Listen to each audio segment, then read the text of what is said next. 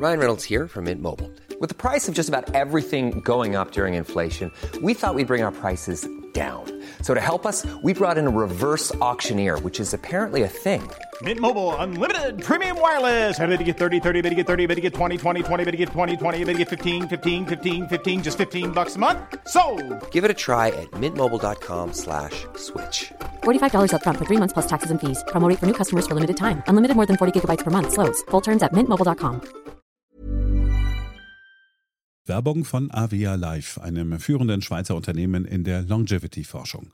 Avea bietet mit Nahrungsergänzungsmitteln effektive Lösungen für gesundes Altern und Verjüngung, damit sich Menschen so lange wie möglich gestärkt, lebendig und jugendlich fühlen.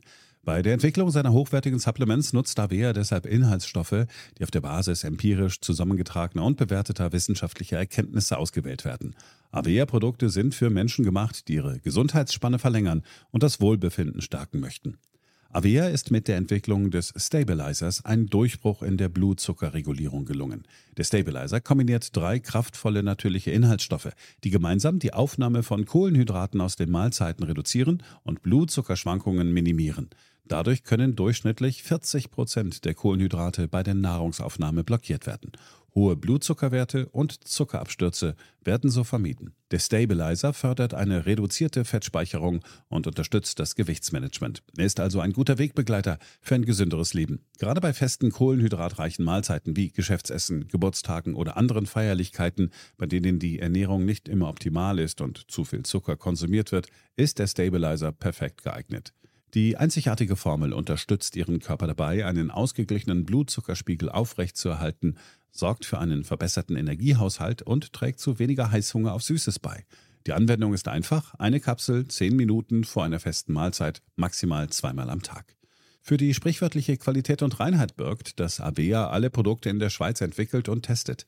Die Inhaltsstoffe werden aus Rohwaren von qualitätsgeprüften, vertrauenswürdigen Lieferanten gewonnen. Außerdem bietet Avea eine Vielzahl von Produkten an, die auf die individuellen Bedürfnisse der Kunden abgestimmt sind. Dazu gehört auch ein DNA plus BioAge-Test, der den Kunden tiefe Einblicke in ihre genetische Verfassung ermöglicht. Neugierig geworden? Mehr Informationen gibt es unter avea-live.com. Avea bietet allen BTO-Hörern den Stabilizer mit 15% Preisvorteil auf die Erstbestellung. In den Shownotes dieser Episode finden Sie dafür den speziellen BTO-Code. Avea gewährt Ihnen eine 90-Tage-Geld-Zurück-Garantie, sodass Sie das Bundle risikofrei testen und sich selbst überzeugen können. Avea. Bestimme selbst, wie du alterst.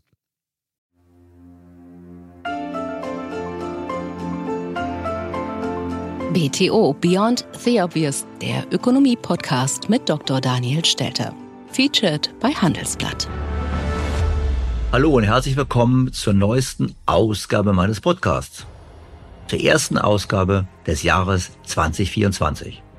Ich wünsche Ihnen, liebe Hörerinnen und Hörer, alles Gute für das neue Jahr, Gesundheit, Glück, Zufriedenheit und Zeit, meinen Podcast zu hören natürlich und uns allen gemeinsam dass es auch mal gute Nachrichten gibt, damit auch in diesem Podcast mal positive Nachrichten besprochen werden können, gerade mit Blick auf Deutschland.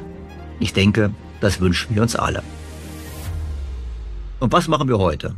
Wir blicken auf das Geburtstagskind Euro. 25 Jahre Euro. Was lernen wir daraus? Was war gut? Was war schlecht? Und werden die Probleme endlich offen diskutiert? Ja oder nein? Offensichtlich eher nein. Eng damit zusammenhängt die Frage, was haben eigentlich die Finanzminister so kurz vor Weihnachten in Brüssel beschlossen? Es wurde in Brüssel ein typischer Brüsseler Kompromiss erzielt. Für uns war wichtig, dass wir in das neue Regelwerk Sicherheitslinien einarbeiten, die tatsächlich wirksam garantieren, dass es zu niedrigeren Schuldenquoten und zu sinkenden Defiziten kommt. Wir kennen das. Es sind Kompromisse, die eigentlich keine Kompromisse sind, weil sie in Wirklichkeit nichts anderes sind als eine Problemverschleppung. Es sind nämlich Formelkompromisse. In Wahrheit wurde gar kein Kompromiss erzielt.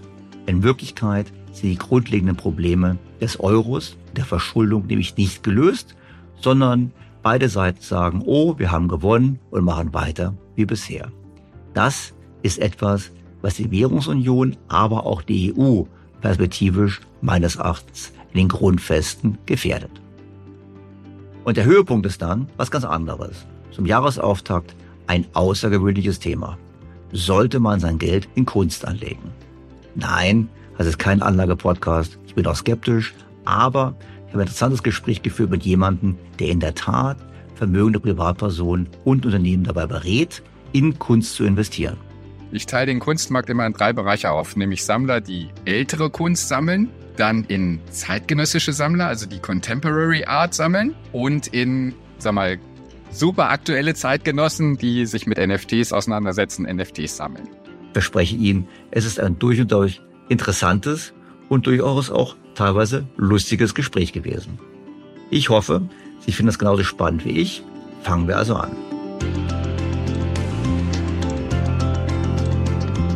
BTO Beyond the Obvious featured bei Handelsblatt. Das Jahr ist noch keine Woche alt. Und doch gibt es bereits die ersten Forderungen, die erneuten Forderungen nach einem Aussetzen der Schuldenbremse.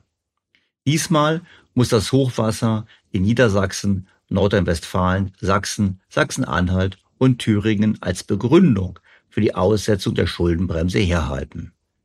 So sagte der SPD-Bundestagsabgeordnete Andreas Schwarz dem Magazin Spiegel, das Hochwasser richtet gerade in Niedersachsen immense Schäden an. Für diese Kosten könnten wir die Schuldenbremse aussetzen. Und der haushaltspolitische Sprecher der SPD-Bundestagsfraktion, Dennis Rode, blies ins gleiche Horn. Er sagte, noch ist das gesamte Ausmaß der Flutschäden nicht absehbar, aber für genau solche Fälle haben wir die Möglichkeit, die Schuldenbremse auszusetzen. So er gegenüber dem Magazin Stern. Zynisch könnte man sagen, endlich hat die Politik einen Grund, neue Schulden zu machen, nach dem Motto, wir leihen uns mal 50 Milliarden, geben eine Milliarde an die Flutopfer und geben den Rest für andere politische Wunschprojekte aus. Das geht natürlich nicht mehr nach dem Urteil des Bundesverfassungsgerichtes, aber der Verdacht liegt nahe, wenn es schon wenige Tage nach dem Jahresanfang schon wieder Forderungen gibt, die Schuldenbremse aufzuweichen. Jetzt werden einige sagen, was ist denn mit den Opfern? Sollte man diese nicht helfen? Doch, man sollte diesen Opfern helfen und mir tun alle vom Hochwasser betroffenen Menschen sehr leid. Allerdings müssen wir auch festhalten, dass wir in Deutschland das Problem haben, dass oft und zunehmend in Überschwemmungsgebieten gebaut wird und dass die Bürger oftmals auch auf den Abschluss einer Elementarschadenversicherung verzichten. Nach dem Motto, wenn es einen Schaden gibt, wird mir der Staat schon helfen also die anderen Steuerzahler. Und das ist in der Tat ein grundlegendes Problem, man kann fast schon sagen ein Freerider-Problem, was im Prinzip Leute sagen, ich brauche die Versicherung nicht, weil ich werde im Zweifelsfall staatlicherseits unterstützt. Das Thema nehmen wir in diesem Podcast nicht weiter auf, weil ich bereits Folge 88 anlässlich des Hochwassers an der Ahr einen Podcast dazu gemacht habe und mit einem Experten gesprochen habe, was man eigentlich tun könnte. Titel des damaligen Podcasts Hochwasser, Vorsorgepflicht statt staatlicher Ad-Hoc-Hilfe. Langfristig haben wir auf jeden Fall Handlungsbedarf in, die Richtung, dass wir bessere Vorsorge organisieren, die ohne diese staatlichen Nothilfen und Wiederaufbauhilfen auskommen kann. Also zurzeit ist der Staat allerdings ganz klar in einem Dilemma des Samaritas, dass aktuell Leute in Not sind, unverschuldet in Not gekommen sind und der Staat hier eingreifen muss, auch soll. Das ist äh, gar keine Frage. Allerdings schafft er damit natürlich keine Anreize für die Eigenvorsorge für die Zukunft. Doch kommen wir zu unserem Hauptthema. Wir feiern in dieser Woche 25 Jahre Euro. Und diese 25 Jahre Euro war natürlich Anlass für viele Berichte, die vor allem den Erfolg des Euros betonten. Natürlich wurden auch die Probleme angesprochen, die es mit dem Euro gab, aber diese wurden als bewältigt oder bewältigbar oder im Zweifel als nicht vom Euro verursacht dargestellt. Als Beispiel nehmen wir heute das Interview, welches Marcel Fratscher, der Präsident des Deutschen Instituts für Wirtschaftsforschung im Deutschlandfunk gegeben hat. Natürlich hat Professor Fratscher in dem Gespräch mit dem Deutschlandfunk den Nutzen des Euro für Deutschland betont. Eine gemeinsame Währung hat einen enormen wirtschaftlichen Wert, gerade für offene Volkswirtschaften wie die deutsche, die sehr stark vom Handel abhängig sind. Das heißt konkret, Unternehmen können ihren Handel in einer gemeinsamen Währung tätigen. Äh, das fördert die Exporte, den Handel über Ländergrenzen hinweg. Äh, es macht es auch leichter für Unternehmen, sich zu finanzieren. Ähm, wenn sie jetzt einen Handelskredit haben wollen, um Handel mit China betreiben zu können, ist es sehr viel leichter, das heute in einer gemeinsamen Währung im Euro zu tun als früher, heißt auch in Kapitalmärkten, der Markt in Europa, in der Eurozone ist größer. Also es hat eine Reihe von vor allem wirtschaftlichen Vorteilen, die letztlich hm, stark von exportabhängigen Volkswirtschaften wie der deutschen besonders helfen. Zu diesen Ausführungen von Herrn Fratscher lässt sich einiges sagen. Zum einen müssen wir festhalten, dass der Handel innerhalb der Eurozone seit der Einführung des Euro stagniert. Also wir hatten keinen Handelszuwachs der Euro-Länder zwischeneinander, dadurch, dass sie die gemeinsame Währung nutzen. Umgekehrt hat der Handel mit den Ländern außerhalb der Eurozone deutlich zugelegt. Und dies dürfte nicht zuletzt an der deutlichen Schwäche des Euro liegen. Ich erinnere an Folgendes. Noch vor zwölf Jahren hat man 1 Franken 60 für einen Euro bezahlen müssen. Heute müssen die Schweizer nur noch 93 Rappen für einen Euro bezahlen. Das ist ein Verlust von 42 Prozent. Das ist ein großer Verlust. Und um das einzuordnen, jahrelang, präziser gesagt jahrzehntelang, haben sich der Schweizer Franken und die deutsche Mark im Gleichschritt bewegt. Das war der Schweizer Wirtschaft auch wichtig, weil sie ähnliche Struktur hat, Maschinenbau, Anlagenbau und ähnliches, und deshalb im Wettbewerb mit Deutschland bestehen wollte. So zum Beispiel auch im Zeitraum von 1985 bis 2000, in der sich die D-Mark und der Schweizer Franken faktisch parallel entwickelt haben. Mit dem Euro kam dann der Absturz. Und von dem muss natürlich eine Wirtschaft wie Deutschland besonders profitieren.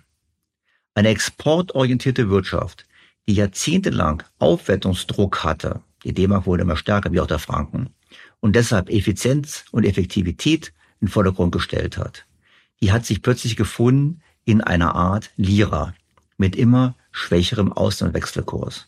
Die Folge war natürlich ein Boom der Exporte, aber eben vor allem ein Boom der Exporte außerhalb des Euroraums. Wir waren unglaublich wettbewerbsfähiger dank der Schwäche des Euro. Professor Fratscher sieht in seinem Gespräch mit dem Deutschlandfunk aber einen anderen Grund für die Zunahme unserer Wettbewerbsfähigkeit. Das Problem dabei war nicht so sehr, dass der Euro, dass also die gemeinsame Währung nicht mehr flexibel war, sondern ähm, dass Deutschland lange Zeit ein Lohndumping betrieben hat. Interessanterweise sind die Löhne in den 2000er Jahren in Deutschland praktisch kaum gestiegen. Die Inflation war höher. Man hat also über die geringeren Löhne sich einen Wettbewerbsvorteil verschafft. In Südländern sind die Löhne zu stark gestiegen, viel zu schnell und viel zu stark. Und das hat hier ähm, eben dieses Ungleichgewicht reingebracht. Deutschland mit riesigen äh, Handelsbilanzüberschüssen, also dass wir viel mehr exportieren, als wir importieren. Die anderen Länder umgekehrt haben ähm, mehr Schulden gemacht, mehr importiert, gerade auch Deut aus Deutschland mehr importiert. Und ähm, jetzt kann man sagen, wer ist da der Nutznießer, wer, wer trägt äh, den Schaden? Ich würde sagen, ähm, naja, das Deutschland hat sehr viel mehr Exporte verkaufen können, als es andererseits möglich gewesen wäre. Das ist eine gänzlich andere Sicht als die, die ich vertrete. Ja, es stimmt, dass wir am Anfang nach der Euro-Einführung wegen der rekordhohen Arbeitslosigkeit eine interne Abwertung durchlaufen mussten. So nennt man das nämlich. Interne Abwertung ist Lohnzurückhaltung. Der Hintergrund ist folgender. Wir sind damals zu einem überhöhten Wechselkurs in den Euro gekommen. Das heißt, der Wechselkurs war zu hoch und wir hatten an Wettbewerbsfähigkeit verloren und mussten uns deshalb entsprechend anpassen. Und wenn man den Wechselkurs nicht mehr hat, dann geht es eben nur über geringeres Lohnwachstum unterhalb der Rate des Produktivitätswachstums. Genau das haben wir gemacht. Aber exportmäßig haben wir eben nicht profitiert von der Eurozone, sondern von der Abwertung des Euros und von den Mehrexporten außerhalb der Eurozone, wie gerade eben bereits erklärt. Doch abgesehen davon sind wir wirklich der große Profiteur des Euro, wie es hier im Gespräch erneut suggeriert wird. Auch das sehe ich ganz anders. Denn spiegelbildlich zu den Exporten haben wir auch unsere Ersparnisse in das Ausland exportiert. Wird immer gerne vergessen, ich habe es im früheren Podcast schon mal erklärt, jeder, der einen Handelsbilanzüberschuss hat, exportiert im gleichen Maße auch Ersparnisse ins Ausland. Wir haben den Südländern Geld gegeben, Kredit gegeben. Und was haben die Südländer mit dem Geld gemacht? Die Einführung des Euros hat dazu geführt, dass die Zinsen praktisch überall in der Eurozone gefallen sind. Also es günstiger wurde für Staaten, aber auch für Unternehmen und für Privatpersonen Kredite aufzunehmen. Und in Südeuropa gab es einen riesigen Boom. Ähm, ja, man war teilweise naiv, hat nicht gedacht, oh, das ähm, ist jetzt nachhaltig, sondern man hat gedacht, diese Investitionen, die man tätigt, das rechnet sich, die Wirtschaft äh, wird, wächst dauerhaft schneller. Und dann kam eben die globale Finanzkrise 2008, 2009 und der hat diese Illusion letztlich wie eine Seife Seifenblase zerplatzen lassen. Und das, äh, und dann ist man aufgewacht, dann saß man auf sehr viel Schulden. Die Unternehmen hatten sehr viel Schulden, die Staaten haben sehr viel Schulden und dann hatten viele Südeuropäer ein sehr schweres Jahrzehnt in den 2010er Jahren, um eben diese Schulden wieder in den Griff zu bekommen. Ähm, ja, es war naiv. Ähm, ich würde jetzt aber nicht dem Euro die Schuld dafür geben, denn das sind immer noch Regierungen, Unternehmen, Privatpersonen, die da Kredite aufnehmen und wissen, die müssen sie irgendwann zurückzahlen oder müssen sie finanzieren können. Hier muss ich erneut Professor Fratscher widersprechen. Denn natürlich ist dieser Investitions- und Schuldenboom direkt auf die Einführung des Euro zurückzuführen. Die Zinsen sanken deutlich. Im Klartext, alle bekamen deutsche Zinsen. Zugleich war die Inflationsrate aber deutlich höher. Die Folge ist, die Realzinsen waren negativ. Und was macht man, wenn Geld nichts kostet? Man nimmt Kredite auf. Und was kauft man mit dem Kredit? Das sicherste Asset, was es gibt, eine Immobilie. Die Folge? Immobilienpreise steigen, Geld kostet immer noch nichts, mehr Leute realisieren, was für ein gutes Geschäft das ist, man kauft noch mehr Immobilien, man nimmt noch mehr Schulden auf, plötzlich merkt man, oh, die Nachfrage nach Immobilien geht nach oben, also gibt es einen Bauboom, ich muss viel bauen. Wenn ich viel baue, muss ich Arbeitskräfte anlocken, das heißt, die Gehälter steigen. Wenn die Gehälter steigen, kann man mehr konsumieren. Wenn man mehr konsumieren kann, kann man auch mehr Wohnraum nachfragen, etc. etc. Das führte dann zu entsprechenden Blasen, wie beispielsweise in Spanien, wo der Bausektor vor der Finanz- und Eurokrise größer war als in Großbritannien, Frankreich und Deutschland zusammen. Das ist sicherlich keine normale Investition, es ist eine ganz klassische Blase. Und diese Blase wäre ohne die Einführung des Euro und vor allem die viel zu tiefen Zinsen für Spanien gar nicht möglich gewesen. Umgekehrt war die Zinsen für Deutschland, welches in der Rezession steckte und eben den Anpassungsprozess durchlief durch die interne Abwertung, viel zu hoch.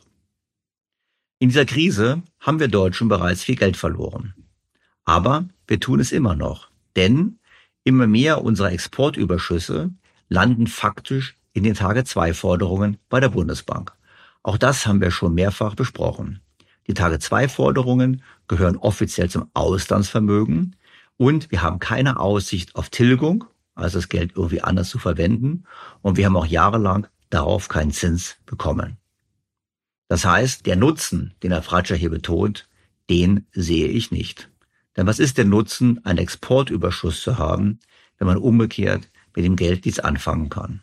Hinzu kommt, dass unsere Exportüberschüsse, also der vermeintliche Nutzen, den wir haben, gerne immer auch als Begründung dafür angeführt wird, weshalb wir uns im Rahmen der Eurozone solidarisch zeigen sollen. Klartext, den anderen Geld schenken sollen. Herr Fratscher findet das bekanntlich gut.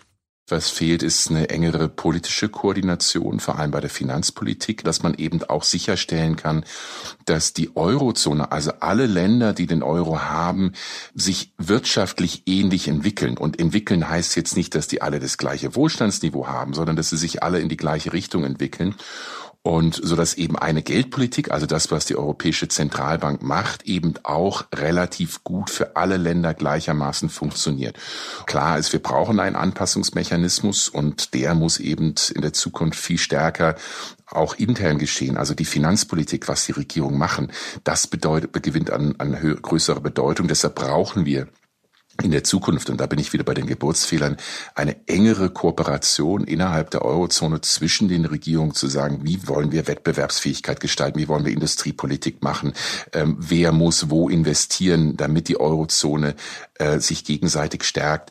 Also das sind nach wie vor Aufgaben, die vor uns stehen. Herr Fratscher fordert ganz offen, dass es mehr Transfers gibt, mehr gemeinsame Schulden. Und das übrigens ungeachtet der Tatsache, dass diese Transfers letztlich von relativ ärmeren deutschen Haushalten zu den relativ reicheren italienischen, französischen und spanischen Haushalten erfolgen. Deutsche Politiker geben dennoch immer wieder vor, unsere Interessen zu vertreten. Doch oft machen sie es nicht und wenn sie es machen, machen sie es ungenügend. Und genau das konnten wir vor Weihnachten wieder beobachten. Nach monatelangem Ringen haben sich die EU-Staaten bei der Reform der gemeinsamen Schuldenregeln geeinigt. Seit dem Abend ist klar, wie sich die EU-Finanzministerinnen und Minister eine Reform des sogenannten Stabilitäts- und Wachstumspaktes vorstellen. Grundsatzeinigung per Videokonferenz. Hochverschuldete Länder sollen in Zukunft mehr Zeit bekommen, um ihre Schulden abzubauen und zugleich mehr Möglichkeiten, um neu zu investieren. Was ist von dieser Einigung zu halten? Die Financial Times titelte am Tag nach der Einigung EU Ministers agree tough debt reduction rules, also harte Regeln, und beginnt den Artikel so. EU finance ministers have bowed to German pressure for tough debt reduction rules as part of a deal to phase in a sweeping overhaul of the union's budget framework. Also zu Deutsch, die EU-Finanzminister haben dem deutschen Druck nach strengen Regeln zum Schuldenabbau nachgegeben, als Teil einer Vereinbarung zur schrittweisen umfassenden Überarbeitung des Haushaltsrahmens der Union. So, so. Ich persönlich finde, die Nachrichtenagentur Reuters ist näher an der Wahrheit. Dort titelte man EU Governments Clinch Deal for More Lenient Fiscal Rules. Also, EU-Regierungen einigen sich auf mildere Haushaltsregeln. Genau das haben die EU-Staaten auch getan. Es ist ein typischer Brüsseler Formelkompromiss, der den stabilitätsorientierten Deutschen etwas verspricht, ohne jegliche ernsthafte Absicht, dieses Versprechen einzuhalten. Was wurde denn beschlossen? Nun, Länder mit Staatsschulden von mehr als 90 Prozent des Bruttoinlandsproduktes sollen ab 2025 fünf Jahre lang ihre Schuldenquote um im Durchschnitt ein Prozent pro Jahr verringern. Allerdings soll diese Verpflichtung zur Schuldenreduktion im Falle von Wirtschaftsreformen und größeren Investitionen bis auf sieben Jahre ausgedehnt werden können. Also, wenn ich sage, ich reformiere mein Land, muss ich weniger sparen. Oder wenn ich sage, ich investiere jetzt gerade ganz viel in Windräder, dann muss ich weniger sparen. Hinzu kommt, bis 2027 sollen auch hohe Zinsausgaben als Entschuldigung für einen langsameren Schuldenabbau angeführt werden können. Klartext, weil das Geld aufgrund der Inflationsbekämpfung der EZB etwas kostet, immer noch im historischen Vergleich sehr wenig, Deshalb kann man so tun, als wären eigentlich Nullzinsen normal. Übersetzen wir das mal ganz konkret. Bis 2027 muss niemand sparen. Denn man hat die Ausreden bereits heute definiert und zugelassen. Damit ist auch klar, dass das Schuldenproblem im Jahr 2027 nicht kleiner, sondern noch viel größer sein wird. Was wiederum dann ausschließt, dass man dann entsprechend härtere Regeln vereinbart. Denn es wird ja noch schwieriger, die Schulden unter Kontrolle zu bringen. Darum muss man auch die weiteren beschlossenen Eckpunkte kritisch sehen. Es wird viel versprochen, um den Eindruck zu erwecken, die sparsamen Deutschen hätten sich durchgesetzt. So soll das Defizit des Staatshaushalts weiterhin nicht mehr als drei Prozent des Bruttoinlandsproduktes betragen. Damit es in Zeiten der Rezession diese Grenze nicht übermäßig übersteigt, sollen die Länder, das ist jetzt neu, ein strukturelles Defizit von nicht mehr als 1,5 Prozent des Bruttoinlandsproduktes anstreben. Strukturell heißt im Prinzip bereinigt um den Konjunkturzyklus. Und dahin sollen sie kommen, indem sie zunächst ihr Defizit um 0,4 Prozent pro Jahr und wenn nötig in den folgenden vier bis sieben Jahren um weitere 0,25 Prozent pro Jahr verringern. Das Ganze natürlich verbunden mit der Androhung, dass Verletzungen der Schuldenregeln mit Geldstrafen belegt werden. Wir wissen, dass diese Drohungen noch nie richtig wahrgemacht wurden. Schon gar nicht bei großen Ländern. Wir erinnern uns an Kommissionspräsident Jean-Claude Juncker, der mit Blick auf Frankreich, welches nur dreimal seit Einführung des Euros die Drei-Prozent-Regel von Maastricht eingehalten hat, gesagt hat, wir tun da nichts, eben weil es Frankreich ist. Und das Ganze wird durch die veränderten Regeln, die nun definiert wurden, deutlich erleichtert. Denn die Regeln geben den Staaten, wie bereits gezeigt, ganz viel Spielraum, höhere Defizite zu begründen und der Kommission ganz viele Freiheiten, diese Ausreden, diese Argumentationen zuzulassen. Und deshalb ist es kein Wunder, dass die Schuldner jubilieren. So schrieb der französische Finanzminister Bruno Le Maire auf Twitter bzw. X, zum ersten Mal seit 30 Jahren erkennt dieser Stabilitäts- und Wachstumspakt die Bedeutung von Investitionen an. Wie gesagt, das ist der Finanzminister jenes Landes, welches seit der Euro-Einführung nur 2006, 2007 und 2018 die Defizitregeln eingehalten hat und weniger als drei Prozent vom BIP neue Schulden gemacht hat. Lu Peng, der von 2011 bis 2023 Direktor für makroökonomische Politik in der Europäischen Kommission war und den ursprünglichen Kommissionsvorschlag zur Reform des Stabilitäts- und Wachstumspaktes ausgearbeitet hat, der meinte zum Kompromiss, der Eindruck ist, dass Länder wie Frankreich und Italien eine Verpflichtung akzeptiert haben, die für sie kurzfristig nicht bindend ist, in der Überzeugung, dass sie niemals umgesetzt werden wird. So ist es. Um es nochmal ganz klar zu sagen. Eine weitgehende Herausnahme von Investitionen in den Klimaschutz und in die Transformation der Wirtschaft bei der Ermittlung der Schuldentragfähigkeit führt zu einer faktischen Abschaffung der Schuldenbegrenzung. Es ist damit ein echter Brüsseler Kompromiss.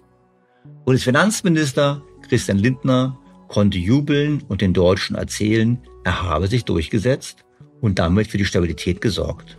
Die Stabilitätskultur in Europa ist gestärkt. Es gibt äh, klare Zahlen für niedrigere Haushaltsdefizite und eine Reduzierung äh, der Staatsverschuldung auf der anderen Seite auch klare Anreize für Strukturreformen und für Investitionen. Während sein französischer Kollege Bruno Le Maire jubeln konnte, Investitionen und auch Zinszahlungen würden eben nicht mehr zu den Schulden zählen. Et nous permettra pour la première fois depuis la création de l'euro d'avoir un vrai pacte de stabilité et de croissance. Et la France, je le redis, est totalement déterminée à rétablir ses comptes publics, à accélérer son désendettement et à réduire ses déficits. Wir wissen es. In Wahrheit wurde das Problem nicht gelöst. 2027 werden beide, Lindner und Lemea, wohl schon lange nicht mehr im Amt sein. Und ihre Nachfolger werden erneut das Stück Stabilitätspakt aufführen, dann bei noch deutlich höheren Schuldenständen. Das Ganze darf nicht verwundern, denn auch 25 Jahre nach seiner Geburt hat der Euro erhebliche Schwächen. Und faktisch nichts von dem, was bei dem Euro eigentlich angestrebt wurde, wurde auch realisiert. So gab es keine Konvergenz, sondern eine Divergenz der Volkswirtschaften. Und zwar bei allen wichtigen Indikatoren, bei Einkommen und Produktivität. Stattdessen passierte Folgendes. Die schlechten Länder wurden noch schlechter und die guten Länder wurden noch besser. Und der Wegfall des früheren Ventils der Wechselkursanpassung macht es nicht leichter, damit umzugehen, sondern immer schwerer. Die internen Mechanismen, um mit der Divergenz umzugehen, die man braucht, wenn es den Wechselkurs nicht mehr gibt, die haben nicht funktioniert. Die grenzüberschreitenden Ströme von Menschen, Kapital, Waren und Dienstleistungen haben nicht ausgereicht, um einen Ausgleich herbeizuführen. Die Arbeitnehmer sind nicht so mobil, die Kapitalströme wechseln zwischen Boom und Krise Und der Handel, wie erwähnt, stagniert innerhalb der Eurozone. Unsere Welt ist auf dem Weg in das Zeitalter der künstlichen Intelligenz. In atemberaubender Geschwindigkeit verändert sich beinahe alles. Besonders in der Geschäftswelt ist die ungeheure Dynamik des Wandels spürbar. Die Unternehmen und die Menschen darin sehen sich vor vielen Unsicherheiten und Herausforderungen. Der Aufstieg der künstlichen Intelligenz bedeutet neuen Wettbewerb, eine Flut von Daten, aber auch sich verändernde Fähigkeiten und die sich daraus ergebende Notwendigkeit von Veränderungen in den Skills von Mitarbeitenden und der Leistungsfähigkeit der Unternehmen. Workday, die Enterprise-Plattform für Finanzen und HR, hat deshalb Innovation zum Prinzip gemacht. Viele BTO-Hörer erleben den Wandel aus nächster Nähe. Ihre Unternehmen sehen sich einem Ansturm von Veränderungen ausgesetzt, suchen nach Mitteln, um sich aus der Beschleunigungslücke zu befreien und haben Schwierigkeiten, Schritt zu halten. Oft sind die Lösungen kurzfristig und bruchstückhaft. Getrennte Systeme für die Finanz- und Personalabteilung oder die Aufrüstung veralteter Technologien sind häufige Beispiele dafür. Um Unternehmen jeder Größe bei der Bewältigung dieser Herausforderung zu unterstützen, verfolgt Workday den Ansatz permanenter Innovation. Denn nur so können Kunden Veränderungsprozesse anführen, statt darauf zu reagieren. Nur Workday verfügt über einheitliche Daten, die nahtlos über eine einzige Plattform fließen und ihnen die Möglichkeit geben, intelligente Entscheidungen zu beschleunigen, Chancen zu erkennen und Risiken zu mindern. Workday versetzt sie in die Lage, Modelle und Prognosen zu erstellen und schnell und zuverlässig zu handeln, dank Echtzeitdaten und einer zuverlässigen in die Plattform integrierten KI. Besuchen Sie workday.com und erfahren Sie, wie Sie Fahrt aufnehmen können bei Ihrer Reise ins Zeitalter der künstlichen Intelligenz. Workday, die Enterprise-Plattform für Finanzen und HR. Was auch nicht passiert ist, sind die Reformen, die eigentlich versprochen wurden. Übrigens, das alles sage nicht ich, sondern der Internationale Währungsfonds in seinem Bericht vom Januar 2018. Titel Economic Convergence in the Euro Area. Wer es möchte, sollte das nachlesen.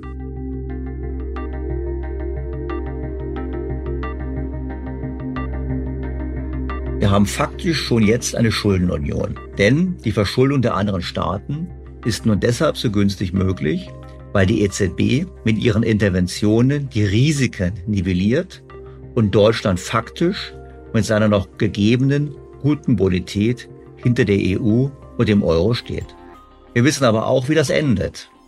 Im besten Szenario bleibt es bei einer anhaltenden, dauerhaften und erheblichen Vermögensverschiebung aus Deutschland in die hochverschuldeten Euro-Länder in Form von Rettungspaketen, gemeinsamen Schuldenpaketen wie dem sogenannten Wiederaufbaufonds und weiteren Transfers.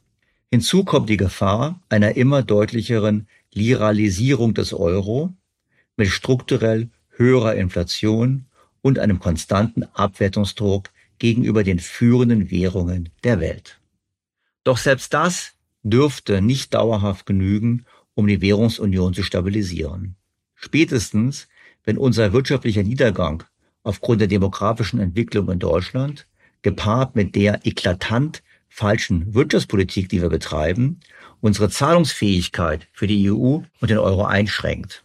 Spätestens dann drohen massive Verteilungskonflikte innerhalb der EU. Und ich fürchte, dass an deren Ende auch der Zerfall der Währungsunion stehen könnte.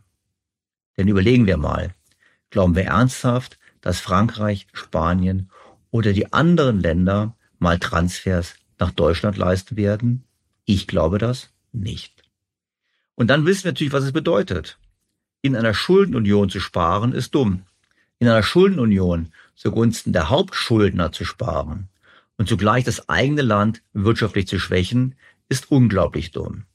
Das ist für mich, da weiß ich, dass es viele von Ihnen mir nicht zustimmen, aber das ist für mich der einzige Grund, weshalb wir über eine Reform der hiesigen Schuldenbremse nachdenken sollten.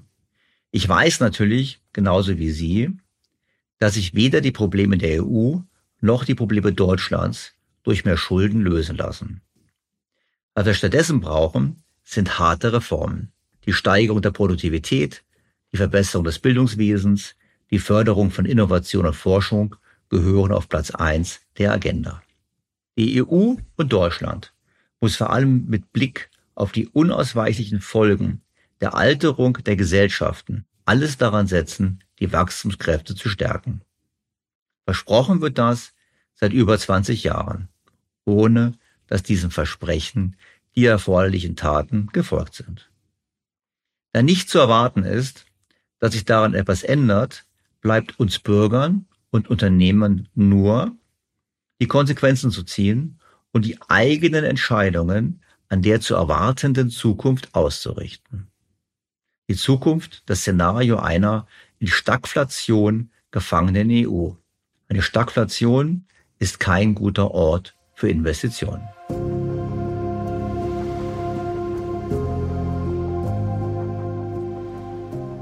Was zur Frage führt, was soll man denn mit seinem eigenen Geld machen? Sie wissen, dies ist kein Anlagepodcast und ich habe immer wieder gesagt, dass ich glaube, man muss sein Geld global diversifiziert anlegen, also nicht nur in Deutschland oder der EU investiert sein. Und was ist mit alternativen Anlagen? Immobilien hatten wir im letzten Jahr besprochen. Ich erinnere an Folge 206, volles Risiko. Aber es gibt noch andere Märkte, wie zum Beispiel den Markt für Kunst. Und in der Tat entwickelt sich Kunst immer mehr zu einem Vehikel der Geldanlage. Deshalb ist es kein Wunder, dass sich auch die Vermögensverwalter auf das Thema stürzen. Besonders aktiv ist dabei die Schweizer Großbank UBS, die regelmäßig Berichte erstellt über den Markt, so in diesen Wochen in Kooperation mit der Art Basel. Dort ist unter anderem Folgendes zu lesen. Die weltweiten Kunstverkäufe stiegen im Jahresvergleich um drei Prozent auf geschätzte 67,8 Milliarden US-Dollar, womit der Markt über dem Niveau vor der Pandemie lag. Im Auktionssektor waren die Werke mit Preisen von über 10 Millionen US-Dollar das einzige Segment, welches insgesamt einen Anstieg verzeichnete. Auch im Händlersektor schnitten die oberen Preissegmente deutlich besser ab. Die Umsätze zeigten damit weiterhin das bekannte Muster der Outperformance im oberen Bereich. In dem mehrere hundert Seiten langen Bericht werden dann die einzelnen Marktsegmente eingehend besprochen und analysiert. Die Bank macht das natürlich nicht ohne Grund. Der Kunstmarkt ist ein Bestandteil des Anlagespektrums. Und deshalb gibt es eigens entsprechende Kompetenzzentren in der Bank, um die Kunden zu beraten. Die UBS beschreibt das so. Der Bereich Art Advisory berät Einzelpersonen und Familien zu den Grundsätzen und Best Practices für den Aufbau, die Pflege und die Planung außergewöhnlich dauerhafter Sammlungen.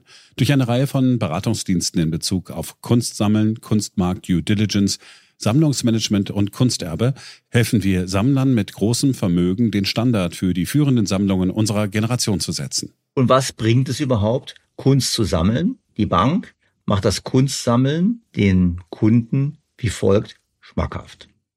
Das Sammeln von Kunst ist seit Jahrhunderten eine zentrale Aktivität erfolgreicher Einzelpersonen und Familien auf der ganzen Welt. Die Vorteile sind vielfältig und bestehen für heute aktive Sammler fort.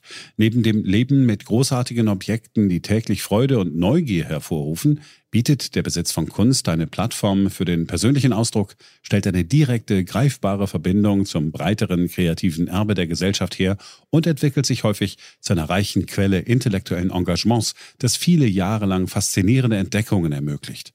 Eine Kunstsammlung kann so zu einem sowohl finanziellen als auch kulturellen Wertspeicher werden, der es seinen Besitzern ermöglicht, mit den von ihnen gesammelten Werken ein bleibendes Erbe über Generationen hinweg zu hinterlassen. Andere Anbieter betonen den Geldanlageaspekt deutlicher. So wird immer gerne betont, dass der Kunstmarkt die Börsen weit hinter sich gelassen hat. In einem Beitrag eines auf Kunst spezialisierten Investmentfonds aus Großbritannien kann man dann Folgendes lesen. Laut dem Citibank Art Market Report verzeichnete zeitgenössische Kunst in den letzten 25 Jahren eine jährliche Rendite von 14 Prozent gegenüber 9,5 Prozent beim S&P 500. Dies macht Kunst zu einer besonders attraktiven und lukrativen Anlageklasse, da die Renditen zeitgenössischer Kunst seit jeher die traditionellen Anlageoptionen wie Aktien und Anleihen übertreffen. Ich muss gestehen, persönlich bin ich hier eher skeptisch, denn Kunst funktioniert nicht wie ein Wertpapier. Der Wert von Kunst ist genauso unbestimmt wie das Lächeln der Mona Lisa. Der Preis resultiert aus Annahmen über die künftige Nachfrage, die sich wiederum aus Annahmen über die zukünftige Nachfrage ergibt, weil es gibt ja keinen laufenden Ertrag. Kunst, die auf Auktion gekauft und wiederverkauft wurde, und genau das fließt ja in diese Statistiken ein, ist nur ein Teil des Kunstmarktes. Hinzu kommt, dass per Definition jene Kunstwerke, die nicht wieder auf den Markt gekommen sind oder auf Auktion nicht verkauft werden, in den Statistiken fehlen. Erschwerend kommt hinzu, dass der Markt sehr fragmentiert ist.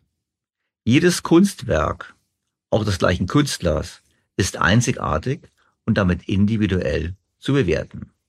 Ein letzter Punkt, warum ich skeptisch bin, sind die hohen Transaktionskosten. Die Auktionshäuser nehmen eine Marge von 20 Prozent. Und die muss man erstmal verdienen, wenn man mit Kunst Geld verdienen möchte. Doch kommen wir zurück zur Logik von Kunst als Investment. Kunst wird als eine gute Diversifikation im Portfolio gesehen. Kunstinvestitionen können die Rendite verbessern, indem sie für eine Diversifizierung des Portfolios sorgen, wodurch das Risiko verringert wird und die Gesamtrendite verbessert werden kann. Kunst korreliert weitgehend nicht mit anderen Anlageklassen wie Aktien und Anleihen. Sie bietet eine einzigartige Gelegenheit, den Wert eines Portfolios zu steigern und gleichzeitig das Risiko zu minimieren. Wenn Sie beispielsweise einem Portfolio aus Aktien und Anleihen einen kleinen Anteil an Kunstinvestitionen hinzufügen, kann dies die Anfälligkeit des Portfolios gegenüber Marktvolatilität verringern und so für ein gleichmäßigeres Renditeprofil sorgen. Das liegt natürlich auch daran, dass Kunst weniger gehandelt wird. Das heißt, man sieht den Preisverfall nicht so wie bei der Siemens-Aktie, wo man ja jeden Tag einen Kurs hat. Kunstinvestitionen weisen typischerweise eine geringere Volatilität und höhere Renditen auf als liquide Anlagen wie Aktien und Anleihen. Dies ist größtenteils auf die relative Illiquidität von Kunstinvestitionen zurückzuführen, die als Puffer gegen Marktabschwünge dienen. Darüber hinaus führt der relative Mangel an Investoren auf den Kunstmärkten dazu, dass die Preise relativ stabil bleiben und es wahrscheinlicher ist, dass Gewinne erzielt werden, wenn die Nachfrage steigt. Und deshalb kann es nicht verwundern, dass Kunst als alternative Anlageklasse immer mehr an Bedeutung gewinnt, wie der englische Fondsanbieter betont. Der UBS Global Family Report 2020 berichtet, dass Family Offices 3% des Vermögens in Kunst investieren, was dem Wert von Gold und anderen Edelmetallen entspricht. Laut dem Knight Frank Wealth Report verzeichneten durchschnittlich 23% der befragten Vermögensverwalter während der Pandemie einen Anstieg der Ausgaben ihrer Kunden für materielle, leidenschaftliche Investitionen wie Kunst und Oldtimer. Ein aktueller Citibank-Bericht schlägt außerdem eine Allokation von drei bis fünf Prozent in Kunst als alternative Anlageklasse vor. Ich bleibe skeptisch. Und weil ich hier skeptisch bin, habe ich mir gedacht, ich spreche jetzt mit jemandem, der es wissen muss. Dr. Hartmut Reck berät und vermittelt beim Kauf von Kunst.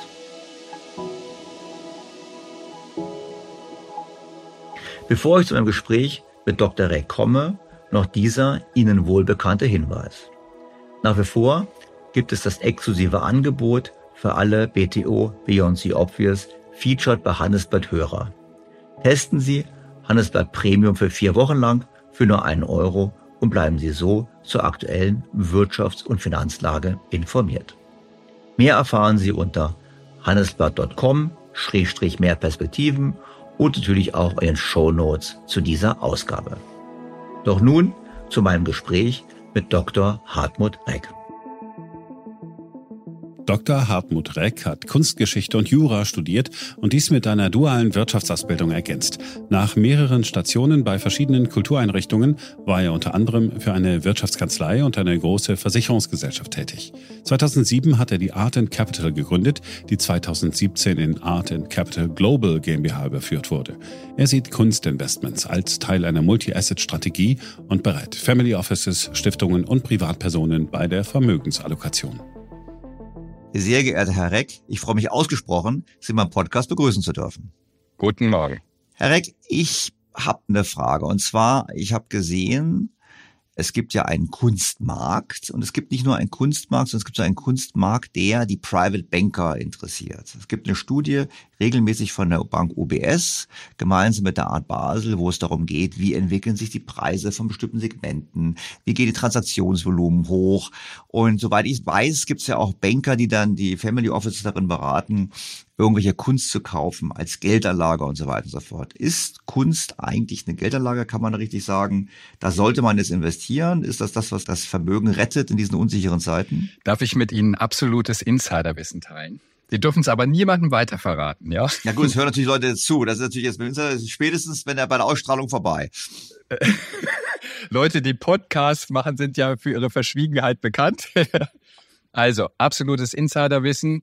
Kunst an sich hat überhaupt keinen Wert. Ja, der Wert liegt bei Null. Wenn Sie jetzt zum Beispiel Aktien haben oder wenn Sie Unternehmen haben, die untergehen, insolvent sind, dann haben Sie ja immer noch Restwerte. Irgendwie einen alten Fuhrpark oder ein paar Gebäude oder so. Und bei Kunst ist das nicht so. Ja, ich will das an zwei Beispielen belegen.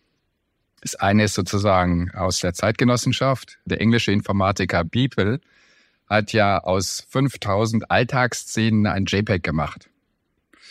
Und das ist bekannt geworden als das erste NFT überhaupt, das verkauft und gehandelt wurde.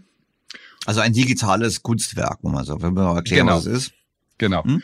Und wer jetzt nicht weiß, was das wert ist oder was ein Sammler dafür gegeben hat, würde sagen, naja, 5000 Alltagsszenen mit irgendwelchen Leuchten drauf, ja, Kaffeetassen etc. pp. verschiebe ich in den Mülleimer. Ja. Einem indischen Sammler waren das 69.345.230 Dollar wert also knapp 69,5 Millionen. So, ein zweites Beispiel. Ich war jetzt vor drei Wochen bei einer Mandantin von mir und die zeigte mir ein kleines Landschaftsgemälde. Das war so 30 mal 40 Zentimeter groß und es zeigt die Landschaft bei Murnau. Ja, und da habe ich dir gesagt, das ist bestimmt Kandinsky und jetzt mit den Recherchen hat sich tatsächlich bestätigt, es ist Kandinsky jetzt wie so, so ein kleines Bild, weil Kandinsky hatte natürlich neben Gabriele Münter auch Geliebte. Eine dieser Geliebten hieß Erma Rossi und die hat er quasi mit diesem kleinen Bild beschenkt, weil, sagen wir, so kleine Formate sind für den Kunstmarkt eigentlich nicht handelbar. Und die hat es dann mit nach Italien genommen und die Mutter meiner Mandantin hat es 1998 für 48.000 Lire gekauft. Ja, das sind umgerechnet 22 Euro. Das ist der Wert für einen bildungsfernen Durchschnittsmenschen. Ja, so. Also für mich zum Beispiel, ja. Ich hätte es auch nicht gewusst, ja. Und was ist es heute wert? Das wollte ich nicht damit gesagt haben, ja, aber jedenfalls ein Flohmarkthändler. So.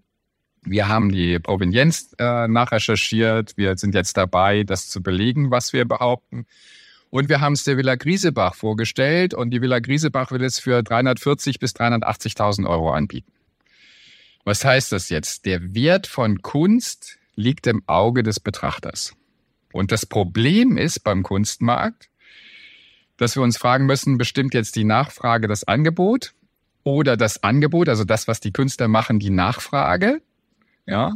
Jedenfalls ist es so, dass natürlich für ein spezifisches Bild kein Markt da ist. Also wenn ich jetzt zum Beispiel eine Apple-Aktie habe, dann habe ich einen Markt da. Da habe ich immer Leute, die kaufen und verkaufen.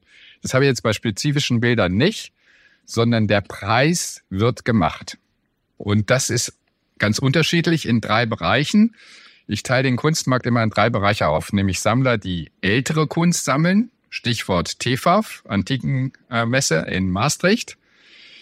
Dann in zeitgenössische Sammler, also die Contemporary Art sammeln. Und in, sag mal, super aktuelle Zeitgenossen, die sich mit NFTs auseinandersetzen, NFTs sammeln. So, und ich würde vorschlagen, dass wir in den drei Bereichen so allmählich durchgehen. Das heißt, die Leute, die sich in ihrem Podcast für zeitgenössische Kunst interessieren, können jetzt vorspulen. ja, weil ja, ich das, gern mit. Das machen sie nicht, die wollen ja über Geldanlage sprechen. Das machen wir auch. Ich folge auch ihrer Struktur. Ich möchte trotzdem vorher noch eine Frage stellen, weil ich bin ja Laie. Also ihr Beispiel jetzt. Also dieser Kandinsky hat ja den großen Vorteil, Kandinsky lebt nicht mehr. Genau. Das heißt, da gibt es wahrscheinlich nicht viele Kopien. Und diese NFTs, würde ich als Laie sagen, dem Motto, zum einen gibt es den Künstler wahrscheinlich noch, nehme ich jetzt mal an. Und zum anderen klingt das für mich so ein bisschen so, wie ich muss ja einfach nur eine, nur Control-Copy und Control-Paste machen und ich habe eine Kopie davon. Ich bin jetzt Laie, vielleicht kann man das nicht machen. Das heißt, auf der einen Seite habe ich etwas, was echt nicht mehr vermehrbar ist, auf der anderen Seite habe ich etwas, was potenziell gigantisch vermehrbar ist. Das ist für mich intuitiv schon wertmäßig unterschiedlich. Genau, da gibt's sogar in einem relativ unregulierten Markt Kontrollsysteme. Also im Bereich der älteren Kunst ist das zum Beispiel das Rembrandt Research Projekt. Das ist eine Forschungseinrichtung der Uni und die haben sich zum Ziel gesetzt, seit mehreren Jahrzehnten nachzuvollziehen, was ist jetzt wirklich Rembrandt und was ist Rembrandt Werkstatt. Und sind bis heute zu dem Ergebnis gekommen, dass etwa 420 Bilder keine Rembrandts sind. Die Gemäldegalerie hier in Berlin ist ja auch leidtragende, denn der Mann mit Goldhelm ist kein Rembrandt. Ja.